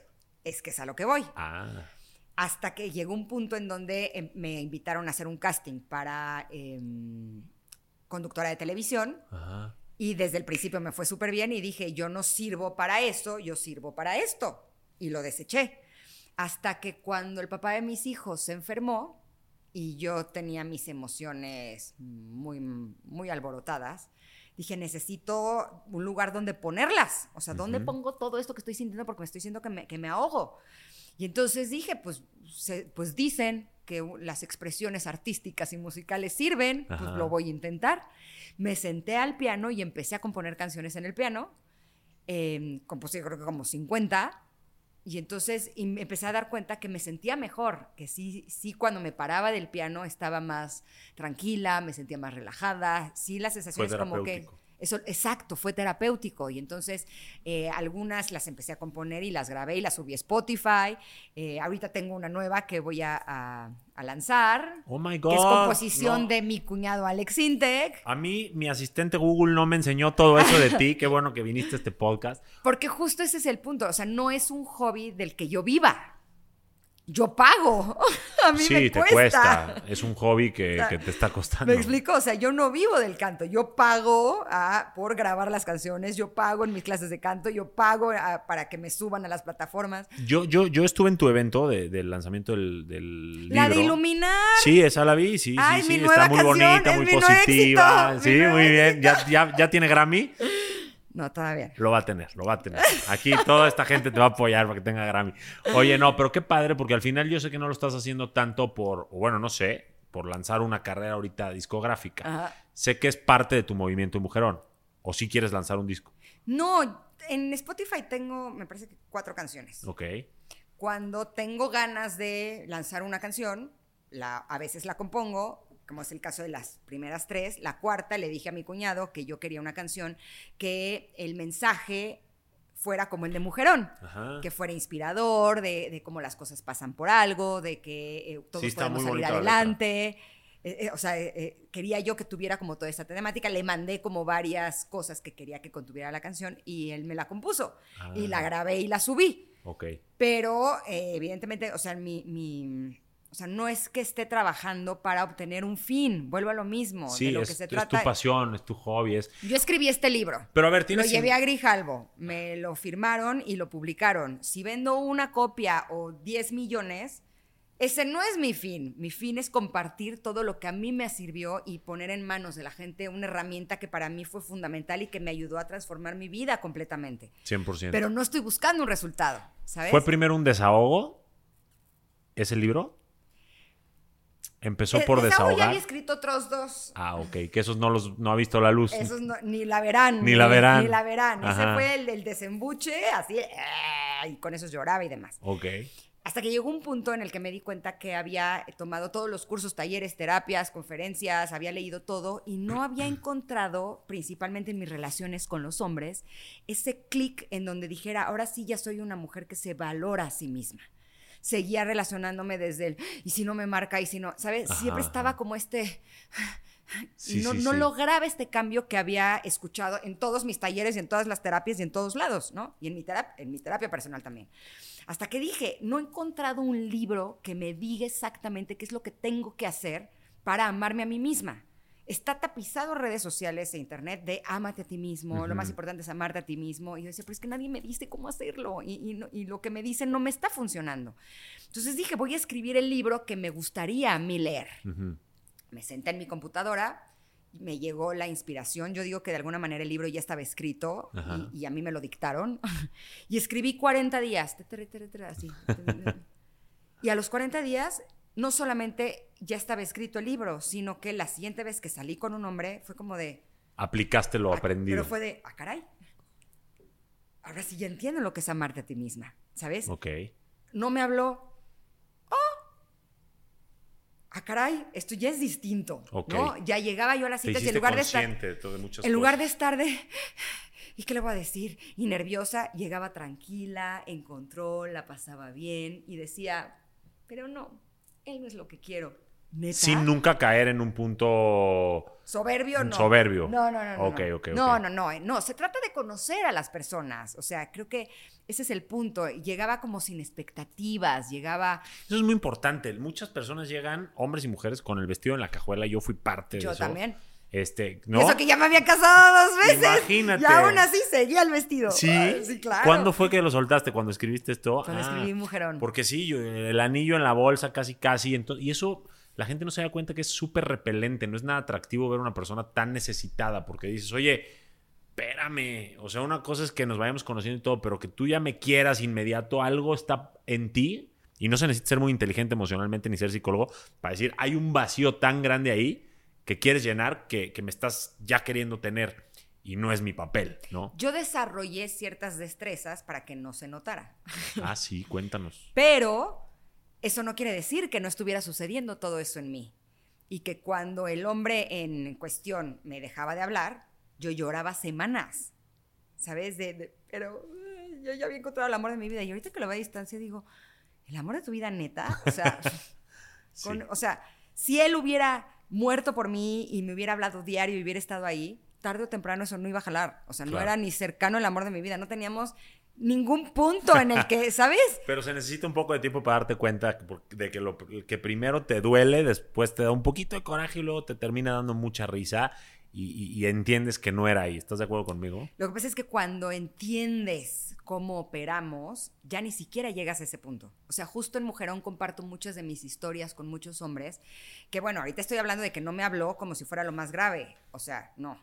He pasado por situaciones que son extremadamente graves, son serias, y en ese momento ni siquiera sabía lo grave que era lo minimizaba. Lo justificaba. Es un mal día, no, no es tan importante. Y cuando lo ves a distancia dices, es que era gravísimo. Sí, no puede ser que permitieras eso. Sí, e, esa falta de autoestima, tú la justificabas como empatía. Y era realmente falta de autoestima, amor propio y todo lo que ahora sabes. O si me enojaba, pensaba que me, me hacía falta tolerancia. Imagínate. Y ahorita que lo veo, digo, es que, es, o sea, ¿cómo continúe una relación con esa persona? No es posible que yo haya permitido ese trato. El punto es que cuando no te das cuenta de lo valiosos que somos todos, no es que unos sean más valiosos que otros, todos somos valiosísimos. La diferencia nada más está en quien se da cuenta que es valioso y quien no se da cuenta que es valioso. Claro, y ahí empieza mucho tema de la compatibilidad. Porque además, si tú sabes que eres una persona valiosa, no dañas a los demás porque sabes que lo que le estás haciendo a los demás te lo estás haciendo a ti mismo y tú no te vas a hacer eso a ti porque eres una persona valiosa. 100%. Me encanta todo eso y hay personas muy valiosas del otro lado de la cámara que son estrellas de constelación a, las cuales vamos a escuchar aquí con este. Mm. Este, póntelo en... Qué cool que los vamos a escuchar. Claro. ¡Qué moderno! tenemos una producción aquí en Conquista Tu Mundo, no te imaginas. Este... Y vamos a escucharlas, te van a hacer la pregunta directamente a ti y obviamente tú les das de tu ronco pecho lo que tú creas correcto. ¿Me escuchas? ¿Cómo estás? ¿y tú? ¿Cómo te llamas? Me llamo Claudia. Hola, Claudia. De la plática que tuvieron, creo que lo que más me resonó fue esto que decías que hay que escuchar los comentarios, pero no hay que dejarlos entrar. Eso sé que va muy de la mano de la autoestima, pero no sé si tuvieras como que alguna clave o algún consejo que como que pudiéramos aplicar. A mí algo que me sirvió muchísimo es que cuando me atacaban brutalmente y me decían cosas horribles, o sea, sí, sí eran, eran los comentarios muy, muy fuertes, tuvo que llegar a un punto en el que me ayudó mucho separar y darme cuenta que el hecho de que alguien me esté diciendo algo así a mí no quiere decir que sea cierto. ¿No? Eh, a veces nos compramos lo que la gente nos dice porque creemos que eso es la verdad absoluta. Y cuando me di cuenta que nosotros tratamos a los demás de acuerdo a cómo nosotros somos y no de acuerdo a cómo es el otro, ahí es donde logré separar. Entonces, cuando una persona me decía a mí algo horrible, lo separaba y decía, es que eso es, o sea, esa persona está mostrando lo que esa persona es, no lo que soy yo y su propia perspectiva de la situación. También, pero, o sea, sí, pero yo me pongo a pensar y digo, yo no me pongo, aunque me parezca que una persona es detestable, yo no me pongo a insultarle en redes ah, sociales. No, no, no. Es algo que yo no hago. Ya, ya entendí. A mí me gusta tratar bien a la gente y trato bien a toda la gente, o por lo menos lo intento, ¿no? Sí, sí. Porque yo soy así. Hay personas que tratan mal a toda la gente. ¿Por qué voy a ser yo la excepción? No, ahí sí estoy de acuerdo en que es un reflejo totalmente de lo que ellos son por dentro y no precisamente de lo que tú estás enseñando o mostrando. Exacto. A veces la gente está muy enojada y está queriendo sacar toda esa basura y encuentran a personas a quien echarles esa basura. Y eso no quiere decir que tú tengas que recibir esa basura. A mí me dieron un ejemplo en un taller. Si alguien llega y te digo, Johnny, te tengo este regalo, tú decides si lo quieres tomar, pero tú también puedes decir, no lo quiero. No, gracias. Lo mismo es con los insultos, con las palabras ofensivas, con las críticas, con los chismes. Uno puede elegir no tomarlo. Ahora es un entrenamiento. Claro, es una práctica diaria. Es una práctica diaria. O sea, yo honestamente a veces leo comentarios que son desagradables y los paso de largo y a veces hay algunos que sí entran. Y lo que hago en esos momentos es, yo lo veo como si estuviera entrenando eh, esgrima, ¿no? Que el entrenamiento de esgrima es intentar que no te pegue ¿no? Y si uno me pica es, ¿por qué se me picó? ¿Qué, qué tiene? A lo mejor inconscientemente yo creo que algo de eso es verdad, o a lo mejor eh, ese es un área de mi vida en la que no he trabajado tanto. Claro, te enganchas porque todavía no trabajas en blindar esa parte. Puede ser. O más sí. que blindar, deshacer. O sea, hacer Sí. la, el- la imagen de hacerla humo se me hace más, más útil. Ajá. Cuando lo haces humo, pasa. Pasa. Entonces, los- cuando tú estás hecho humo, los comentarios negativos pasan y ya no te afectan. Eso decir es lo asumo, asumo los comentarios, Claudia. ¿Te quedó clarísimo? Sí, muchas gracias. Y preguntarme por qué me importó tanto. ¿Por qué? O sea, no sé. Ah. O sea, ese comentario, ¿por qué me importó tanto? Eso sí es un, es un hecho, ¿eh? ¿Por qué me dolió? Cuando tú, sí. Si es una persona que ni me conoce, ¿por Sí, qué me ¿por importó? qué no? esto que esa persona hace o dice, o me hace o me dice, Ujú. Porque muchas veces no lo hacen personal, pero otras sí. ¿Por qué me afecta tanto a mí? Sí, es una gran pregunta. Hay- hay- hay- es una introspección muy interesante que tienes que hacer para evaluar cómo estás por dentro y entender cómo actuar lo más inteligente emocional posible, ¿no? Sí, sí. A veces, por ejemplo, te duele cuando te pegan en algo que tú crees que es lo mejor que sabes hacer, 100%. ¿no? A veces es porque es algo que no, que crees que no eres tan bueno, ¿no? Y te pegan ahí, pues también duele. O sea, Sí. puede ser de cualquiera de los dos polos. Y también cuando veas que hay algo que trabajar ahí y te dolió porque a lo mejor es cierto, cuando no sea hate, sino que, oye, es que esto no lo hiciste bien, ay, me dolió que me dijeras que no lo hice bien, porque también la vida no te va a consentir todas las veces, y aquí me estoy yendo un poquito no tanto a los haters, sino a, a los comentarios crudos, eh, que úsalo como una señal de, de una oportunidad de mejora, ¿no? O sea, no, no para ofenderte, no para caerte, sino que cuando veas que puede llegar a ser algo que tú puedes mejorar, lo uses para mejorar. Porque hay una línea muy delgada entre es que esta gente me lo está diciendo o me está haciendo las cosas por joderme, y entonces ahí aplica todo lo que te dijo Ingrid en ese ejemplo, pero yo quiero poner un segundo ejemplo en el que a lo mejor alguien te dijo algo que hiere tus sentimientos, pero no debería adherirlos, o sea, como, oye, la verdad, este, te deberías de arreglar un poquito más, no sé, o, o X, porque pues en el trabajo hay que destacar. Puede ser una oportunidad o puede que no quieras, o oye, ¿sabes que vienes a este trabajo no preparada? ¿No? No te doy el trabajo porque ese me, me gusta más ese ejemplo. No estás tan preparada para este trabajo. En vez de irte a llorar, soy una perdedora, no sirvo para Es- este trabajo. Oye, pues ponte a aprender sobre ese tema y llega otra vez a esa entrevista y obtén el trabajo. Ahora, a mí, por ejemplo, cuando me insultaban, los comentarios que más me dolían eran los que me decían que soy una pu o una zorra o así, ¿no? Y entonces, y yo, "Pero yo no soy eso, ¿no? Y lloraba. Y en eso decía, si yo no soy eso, entonces ¿por qué me afecta tanto? ¿No? Entonces empecé como a buscar en fino qué es lo que hacía que esos comentarios me afectaran tanto. Hasta que me di cuenta y dije, debería de ser un poquito más. 100%. ¿Sabes? Y eso es lo que me afectaba, que estaba yo muy así, ¿sabes? Sí. Y fue de, relájate, sal, conoce. Era un área de mi vida que tenía completamente cerrada porque era un área que me había dolido mucho y lo que me estaba diciendo mi inconsciente es que sería buenísimo que me abriera a darme la oportunidad de explorar un poco más, de Ahí ser está. más libre. Entre así. mujeres, ejemplos muy, muy ad hoc de, de cómo puedes usarlo como un área de oportunidad. exacto. Perfecto. Era sí. una gran área de oportunidad. Era una gran área de oportunidad. Ya hasta me puse roja. Ay, buenísimo. Este, Claudia, gracias, te mandamos besos. ¿Hay alguien más? Ah, fue la pregunta. Bueno, ya estamos. Este, si quieres, pásame el audífono y vamos a cerrar antes de que nos cuentes todo lo que estás Gracias, haciendo. Claudia. Este, ya se me está complicando la existencia con estos audífonos. Ya. Este, antes de que me cuentes todo lo que estás haciendo, porque sé que estás en conferencias, libro, Ajá. eh, vas a lanzar un podcast también. Todo, Bueno, vienen muchas cosas en Ingrid Coronado y Mujerón. Primero quiero que me des algunos consejos chingones, así lo llamo yo, este, sobre temas muy específicos que probablemente ya medio tocamos, pero quiero consejos como la clave, el consejo más chingón que tengas para ese tema. ¿Te parece bien? Ok. Ok. Superar una ruptura. ¿Cuál es tu consejo más chingón? Deja de seguir y de buscar a la ruptura. Buenísimo. O sea, sacarlo del radar. Totalmente.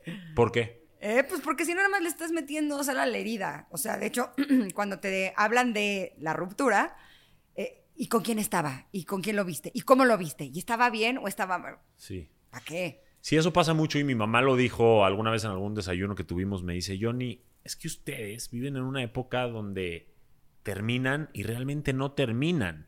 Nosotros cuando terminábamos, terminábamos y no volvías a saber de él, pero ahorita es redes sociales, este, los amigos en común, eh, X, Y y Z, los antros se encuentran. Entonces es muy difícil soltar a una persona porque tienen demasiados puntos de encuentro. Yo sí recomiendo bloquear, dejar de Yo seguir, eh, eliminar las fotos. Porque además si no estás viendo la foto y se ve muy feliz sin mí. no, estás de, bueno, no está tan feliz, seguramente es por mí. No, ya suéltalo, listo, bye. Buenísimo, buenísimo. Tema, eh, tu mejor versión, hemos dado muchos hoy, pero quiero el consejo más chingón para creértela, para decir, puedo con esto y voy a poder con lo que venga en el área que sea de mi vida. Para creértela. Para agarrar confianza en ti mismo, para aventarte a hacer lo que tengas que hacer. ¿Qué, qué haces tú cuando a lo mejor te entra el miedo? Eh, pues tener claro que siempre vas a ganar. Porque si pierdes, ganas el aprendizaje. Gran consejo. Y hay más riqueza en las pérdidas que en las ganancias. Hay una serie, consejo chingón, Me que sí. se llama Los Losers. Ok, En, está en la plataforma de la N. ok. Es brutal. ¿Sí? Brutal. O sea, de veras es una maravilla, porque sí. O sea, deberíamos de voltear a ver más a los que pierden. Porque normalmente volteamos a ver a los que ganan. Ajá. Y decimos, pero ¿por qué yo no puedo lograr eso? Es que cómo le habrá hecho. Pero no vemos a los que pierden y cómo se levantaron y cómo siguieron. Y ahí hay mucha más riqueza. Consejo muy chingón, ¿eh? Está chingón. Muy chingón. ok, tema de relaciones. Y esto va muy a... a- a En mi maestría, así. no sé si tengas tanta maestría en esto, pero quiero un consejo no, chingón sobre lo que mí. opines. No, porque es relacionado a tus hijos. Ah. Yo sé que como mamá eres excelente mamá. Pero ¿qué pasa? A ver, para empezar, te quiero preguntar, ¿hombre más grande de edad, sí es más maduro? No, No siempre va. no siempre. ¿Por qué? O sea, ¿te ha tocado ver que son igual de niños? Pues es que la madurez no es algo que viene de fábrica. La madurez se va agarrando con las experiencias. Y hay muchas personas que son eternos adolescentes, que no quieren crecer, que no quieren madurar, hasta que la vida les da lo que yo llamo sartenazos en la cara, como me dieron a mí al- algunas veces, que son lo que te obliga a madurar, a ver las cosas desde diferente perspectiva. Y hay hombres de 50 que no siguen siendo unos Y niños. de 70 y de 100. Sí. ¿Saldrías con un chavito maduro? Sí. Eso. O sea, no te da ninguna pena, vergüenza, inseguridad, nada. No, a mí me interesa una persona madura, no la edad. Ok. O sea, la madurez. La edad en este ejemplo está acá. Sí. No tanto en, la- en el acta de nacimiento. Sin duda. Ok. Me encanta Ahora, entonces el. Lo más que he salido es con alguien cinco años menor que yo. Ok. No saldría con alguien de la edad de mi hijo. 23 años. No. No, pero un. O sea, también hay, hay límites. Sí. ¿Cuántos años tienes tú? 48. ¿Saldrías con uno de 35? Sí, siempre y cuando o ya tenga hijos o no quiera tener hijos. Ah, sí. Es un Sí. tema, ¿verdad? Cuando ya eres. No divorciada, yo, yo odio esa palabra divorciada. Cuando ya eres soltera porque pasaste por un divorcio y tienes hijos, este. ¿Sientes que te entienden mejor cuando tienen hijos o cuando no quieren? ¿O por qué? ¿Por qué? Porque eso lo he escuchado en muchos lugares. Van dos personas que me han querido hacer un date con un hombre que no ha tenido hijos Ok. y más jóvenes que yo. Y quieren tener hijos. No, es que justo esa fue la pregunta. A ver, primero pregúntale si quiere tener hijos. Ajá. Porque si quiere tener hijos, ni me lo presentes. ¿Para qué me enamoro de un hombre que quiere tener hijos? Yo ya no quiero tener más hijos. Ok. Ni, creo que ya ni puedo, ¿no? Espero, así. o sea, no hay manera de que yo quiera tener más hijos. Tengo un hijo de 23, uno de 13 y uno de 11. Ok. Yo ya no quiero tener más hijos. Yo con mis tres hijos me siento completamente plena como mamá. O sea, para ti es un punto de compatibilidad ese. Totalmente, porque además yo no sería capaz de privarles del placer de tener hijos, a menos que ellos no lo quieran. Bueno, y aquí va el consejo chingón. ¿Qué recomiendas o qué harías con un hombre que igual que tú te lee las cartas y te dice, oye, me encanta que tengas hijos, que estés madura, todo. Yo no quiero responsabilidades ni estar en el parque con tus hijos ni nada de eso. Tú y yo vamos a ser pareja, pero a mí no me metas a ser papá. ¿Qué onda? ¿Cuál sería el consejo chingón en un caso Yo no así? estoy buscando un papá para mis hijos, porque mis hijos están bien así. Pero mis hijos son una parte muy importante de mi vida. Entonces, de hecho, yo no permitiría que mi pareja críe a mis hijos. O sea, no se trata de que ellos eh, les pongan límites, porque este trabajo lo hago yo y honestamente lo hago muy bien, no necesito que alguien más lo haga. Pero no podría yo con un hombre que no soporte estar con mis hijos, porque ellos son parte fundamental de mi vida. O sea, y además, si, lo voy a decir así honestamente, si un hombre no soporta a mis hijos, tiene un problema muy grave, porque mis hijos son adorables, se llevan bien con, o sea, saludan a las piedras, a los animales, a las plantas, se llevan bien con el planeta, con, o sea, no conozco a alguien que no se lleve bien con mis hijos porque son a, todo dar. Entonces sería un problema, o sea, ya es una red flag. Claro. O, sea, el consejo chingón sería, si no está dispuesto a compartir esa parte de tu mundo, entonces mejor por ahí no. Yo no quiero ni que los mantengan, ni que los críe, ni que los eduque. Yo quiero que comparta con nosotros como familia, de la misma manera que yo no estoy dispuesta ni a criar, ni a educar, ni a mantener a, sus hijos. Pero sí estaría, o sea, tampoco me gustaría que me dijera, pero con mis hijos no se convive. Claro. Evidentemente desde de cierto tiempo, o sea, tampoco, yo no les he presentado a mis hijos a nadie y no pienso hacerlo hasta no tener una relación que esté realmente fuerte. Pero si él no quiere que nunca conozca a sus hijos, pues también para mí sería una red flag importante porque es parte de él. 100%. Consejos, hay, hubo muchos consejos chingones y las red flags son uno de ellos, o sea, checarlas. Perfecto. Último, y con eso básicamente nos vamos a ir despidiendo. Metas. Ya diste varios muy importantes para la libertad financiera y todo. ¿Qué onda con las... Voy a hablar de las mujeres principalmente, con las mujeres que no logran establecerse sus metas, o sea, no... Lo que hablábamos un poquito, no tienen más mundo que sus hijos y no tienen ni idea cómo empezar a construir ese mundo. Ya hablamos de las pasiones, de los hobbies, todo, pero estamos hablando de alguien que está en cero. No sabe qué onda. Toda la vida fue mamá, se casó chavita. ¿Cómo, cómo abrir la puerta a esa persona nueva que pueda renacer y empezar a encontrar hobbies y pasiones y todo hacia tener metas más allá de ser mamá?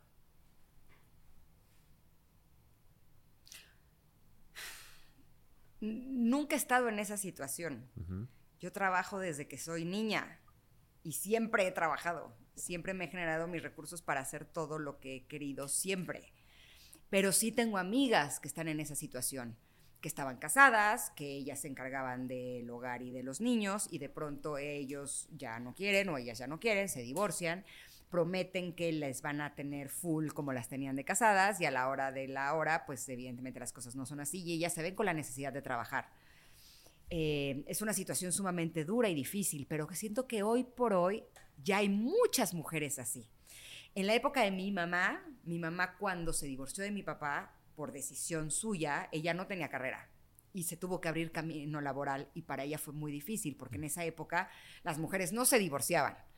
Ahora no, ahora las cosas son distintas. Cada vez sabemos más mamás solteras, cada vez somos más las mujeres que trabajamos y cada vez somos más las mujeres que queremos apoyar a otras mujeres que quieren empezar a trabajar. Hay muchas comunidades, hay eh, las grandes empresas, eh, tienen ya muchos modelos de ventas, por ejemplo, en donde, eh, porque ese es un punto importante, te ves en la necesidad de trabajar, pero tampoco quieres descuidar a tus hijos y a tu casa. Entonces, un trabajo de tiempo completo se vuelve un poco complicado, por lo menos al principio.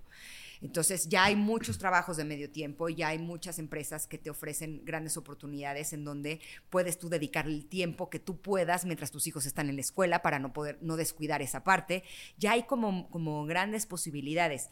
Desconozco los nombres de eh, los lugares o las comunidades que, que apoyan a estas mujeres, pero sí sé que ya hay muchas. O sea, tu consejo chingón podría llegar a ser Pide ayuda. Eso, pide ayuda. y no tiene que ser a, cierta fundación o nada. Puede ser a tus amigas, a lo mejor ellas, como decías, te pueden decir, oye, pues intenta por acá, prueba por acá. Eh, Hasta para decirte para qué eres bueno. Claro. O para qué eres buena. Claro. ¿No? Y, y, probar cosas diferentes, ¿no? O sea, como no, no, esperar pegarle a la primera un home run. Como que decir, oye, voy a, voy a empezar a pintar y vender mis cuadros. Puta, no, no, no tuve éxito. Voy a hacer galletas. No, pues no vendí ni una. Pero a lo mejor voy a hacer pasteles y vendes bastantes y dices, ah, bueno, por aquí sí tuve un poquito más de engagement con la gente. Cuando dejé de trabajar, esos dos años que estuve sin trabajo y que las oportunidades en televisión no eran lo que yo deseaba, me vi en la necesidad de ser creativa y pensar a qué otra cosa me podía dedicar. Y me puse a diseñar 23 negocios. 23. 23. Eh, cuando en eso se acercó un manager a decirme que él podía ayudarme con lo de mis negocios, que cuáles eran mis negocios, y le planteé mis 23 ideas. Y me dijo, 23. Tú que eres empresario sabes que 23 ideas. Una es un problemón. Yo quería desarrollar 23. Sí, sí, sí. Y me dijo, escoge una. Y si no me funciona, pues te cambias a otra. Exacto. Escogí una, que era eh, unas cosas que estaba haciendo en mis redes sociales, que efectivamente no funcionaron. Luego llegó la oportunidad del radio, esa sí la tomé y funcionó. Luego empecé a escribir el libro, la tomé, sí funcionó, me la firmó la editorial que yo quería, eh, hemos tenido una respuesta increíble también. Y actualmente estoy desarrollando como seis o siete ideas. A lo mejor un empresario me diría, vuélvete a reducir a una. Pero no, en esta ocasión lo voy a hacer distinto. Porque las mujeres son multitask, según ustedes. Y entonces les encanta así. yo soy de las que prueba, o sea... Haces bien, pero te voy a decir algo que tú misma lo dijiste y yo nada más lo voy a como enfatizar. Puedes tener 10.000 ideas, pero enfócate en ejecutar una por una. Porque es que el enfoque es como esa jarrita que si tú... Aquí, aquí juega la inversa. Si tú riegas muchas plantas le vas a dar una gotita a cada una y no va a crecer esa planta lo suficiente. Cuando tú riegas una planta, la atiendes, la cuidas, esa planta tiene más oportunidades de crecer. Este es mi consejo chingón para las mujeres multitask. Yo lo que veo es que, digamos que es la jarrota se llama mujerón. Ok. Que derrama sus jarritas. Ok. Es parte de un universo que es un movimiento que es mujerón. Entonces dije, como es de lo mismo, entonces sí le voy a dar la oportunidad. ¿Sabes en qué estamos de acuerdo? En que estamos en desacuerdo. Pero ¿sabes qué es lo bonito? Que la gente que nos ve va a agarrar de aquí su propia conclusión y puede que le salga esto porque hay una famosa teoría del Moneyball. Oye, tú invierte las tres, cuatro cosas porque lo más probable es que dos o tres fracasen, pero una te puede pegar. De hecho, las startups, eh, los, los, inversionistas ángeles lo que hacen, invierten en muchas startups a la vez y una pega y con eso recuperan todo. Se vale 100%. Para los que somos un poquito más no perfeccionistas, pero un poquito más tradicionales, también se vale el enfoque de una en una y, todo es válido. Al final lo importante es que estas mujeres que nos escuchan hoy y hombres también puedan agarrar estos consejos chingones y atreverse a no ser o a etiquetarse solo como eh, mujer mamá o mujer este, en la cocina o que también es validísimo y es empoderador ser mamá, estás preparando a las generaciones que vienen, pero, pero hay mujeres que necesitan un poquito más de mundo y que necesitan satisfacerse como personas. Y, bueno, para eso son estos consejos. Pueden ser negocios, pueden ser hobbies, pueden ser lo que quieras. ¿Estás de acuerdo? Totalmente. Y yo creo que lo que más eh, nos puede ayudar como seres humanos es escuchar a otras personas que estén pasando por situaciones similares o que hayan pasado por situaciones similares, porque siento que eso sí nos puede ahorrar mucho trabajo y muchas lágrimas. Ese es un consejo muy chingón. Escuchar gente que ya pasó por lo que tú quieres vivir, ¿no? Sí, sí. Eh, ¿Cómo, pueden hacer eso? ¿Libros? Hay, es que la oferta es enorme. Enorme. O sea, ahorita te compartía que de, camino al radio todos los días eh, escucho un podcast. podcast. Y mi abanico de posibilidades es gigantesco. O sea, es más bien que de todo voy a escuchar. O sea, lo puedes buscar por tema, lo puedes buscar por necesidad, lo puedes buscar por líder de opinión. Eh, hay cursos, talleres, hay. Sí, o sea, el que no lo haces porque no quiere, ¿no? ¿Estás de acuerdo? A veces creemos que lo estamos haciendo y no tenemos tiempo y no. Siempre te encuentras el tiempo para hacer algo que realmente quieres. Todas esas personas que quieran, que se hayan enganchado muchísimo con tu mensaje, que estoy seguro que va a haber muchas que fueron así, hombres y mujeres, que quieran más de ti. Quiero saber más de este movimiento mujerón. ¿Dónde encuentran a Ingrid? Sé que está tu libro, ¿dónde lo pueden encontrar? Mi libro está en todas las tiendas físicas y digitales. Está disponible en libro físico como este, en ebook y en audiolibro. El audiolibro es una chulada. Solo pueden encontrar en Amazon, en una librería en la esquina. En todos lados. Ok, súper. Sí, el audiolibro está padre porque puedes estar haciendo otras cosas mientras lo escuchas y, ah. tiene el sentimiento.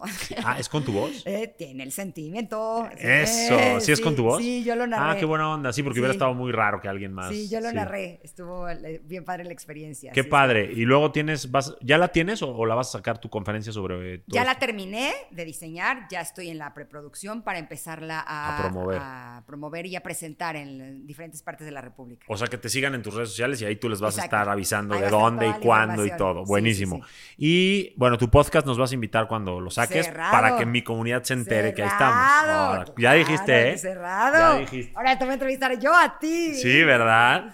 No, yo ya te saqué. Toda la sopa. ¿Sabes qué? Que, que es bien interesante entrevistar a, a gente con la que, o sea, entrar a unos zapatos que por género, responsabilidades y todo, no, yo no tengo tanto acceso y nutrir mi perspectiva, porque yo le hablo a muchas mujeres este, con muchas características similares a las que hoy platicamos.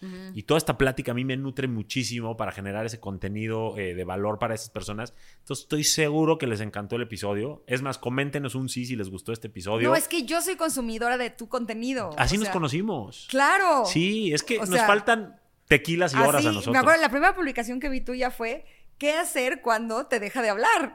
Ah, mira, y se ve que lo aprendiste muy bien. Ah, Ya me volví maestra. Ya te volví, ya la, la alumna superó al maestro. No, no tanto, pero. No, pero no, me quedó muy claro que lo tienes muy establecido y eso me encanta.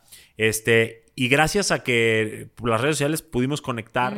Yo fui al radio, tú viniste acá y sigamos haciendo cosas juntos. Cerrado. Oye, encantada. este, bueno, ya saben, comenten un sí si, si les gustó el episodio, compártanlo, porque yo estoy seguro que tienen muchas amigas o amigos que se pueden nutrir de este contenido. La verdad es que están viendo a una mujer ejemplar, multifacética, y que si bien ha tenido muchos golpes en la vida como cualquier otro humano, pues sigue aquí de pie, sigue brillando y sigue siendo muy chingón. Vivita y coleando. Vivita y ¿eh? coleando, eso es lo importante. Ingrid, gracias por haber estado con nosotros. Gracias a ti, fue un placer. Igualmente, Estuvo nos vemos padrísimo. pronto en otro episodio de Conquista Gracias tu a Mundo. ustedes.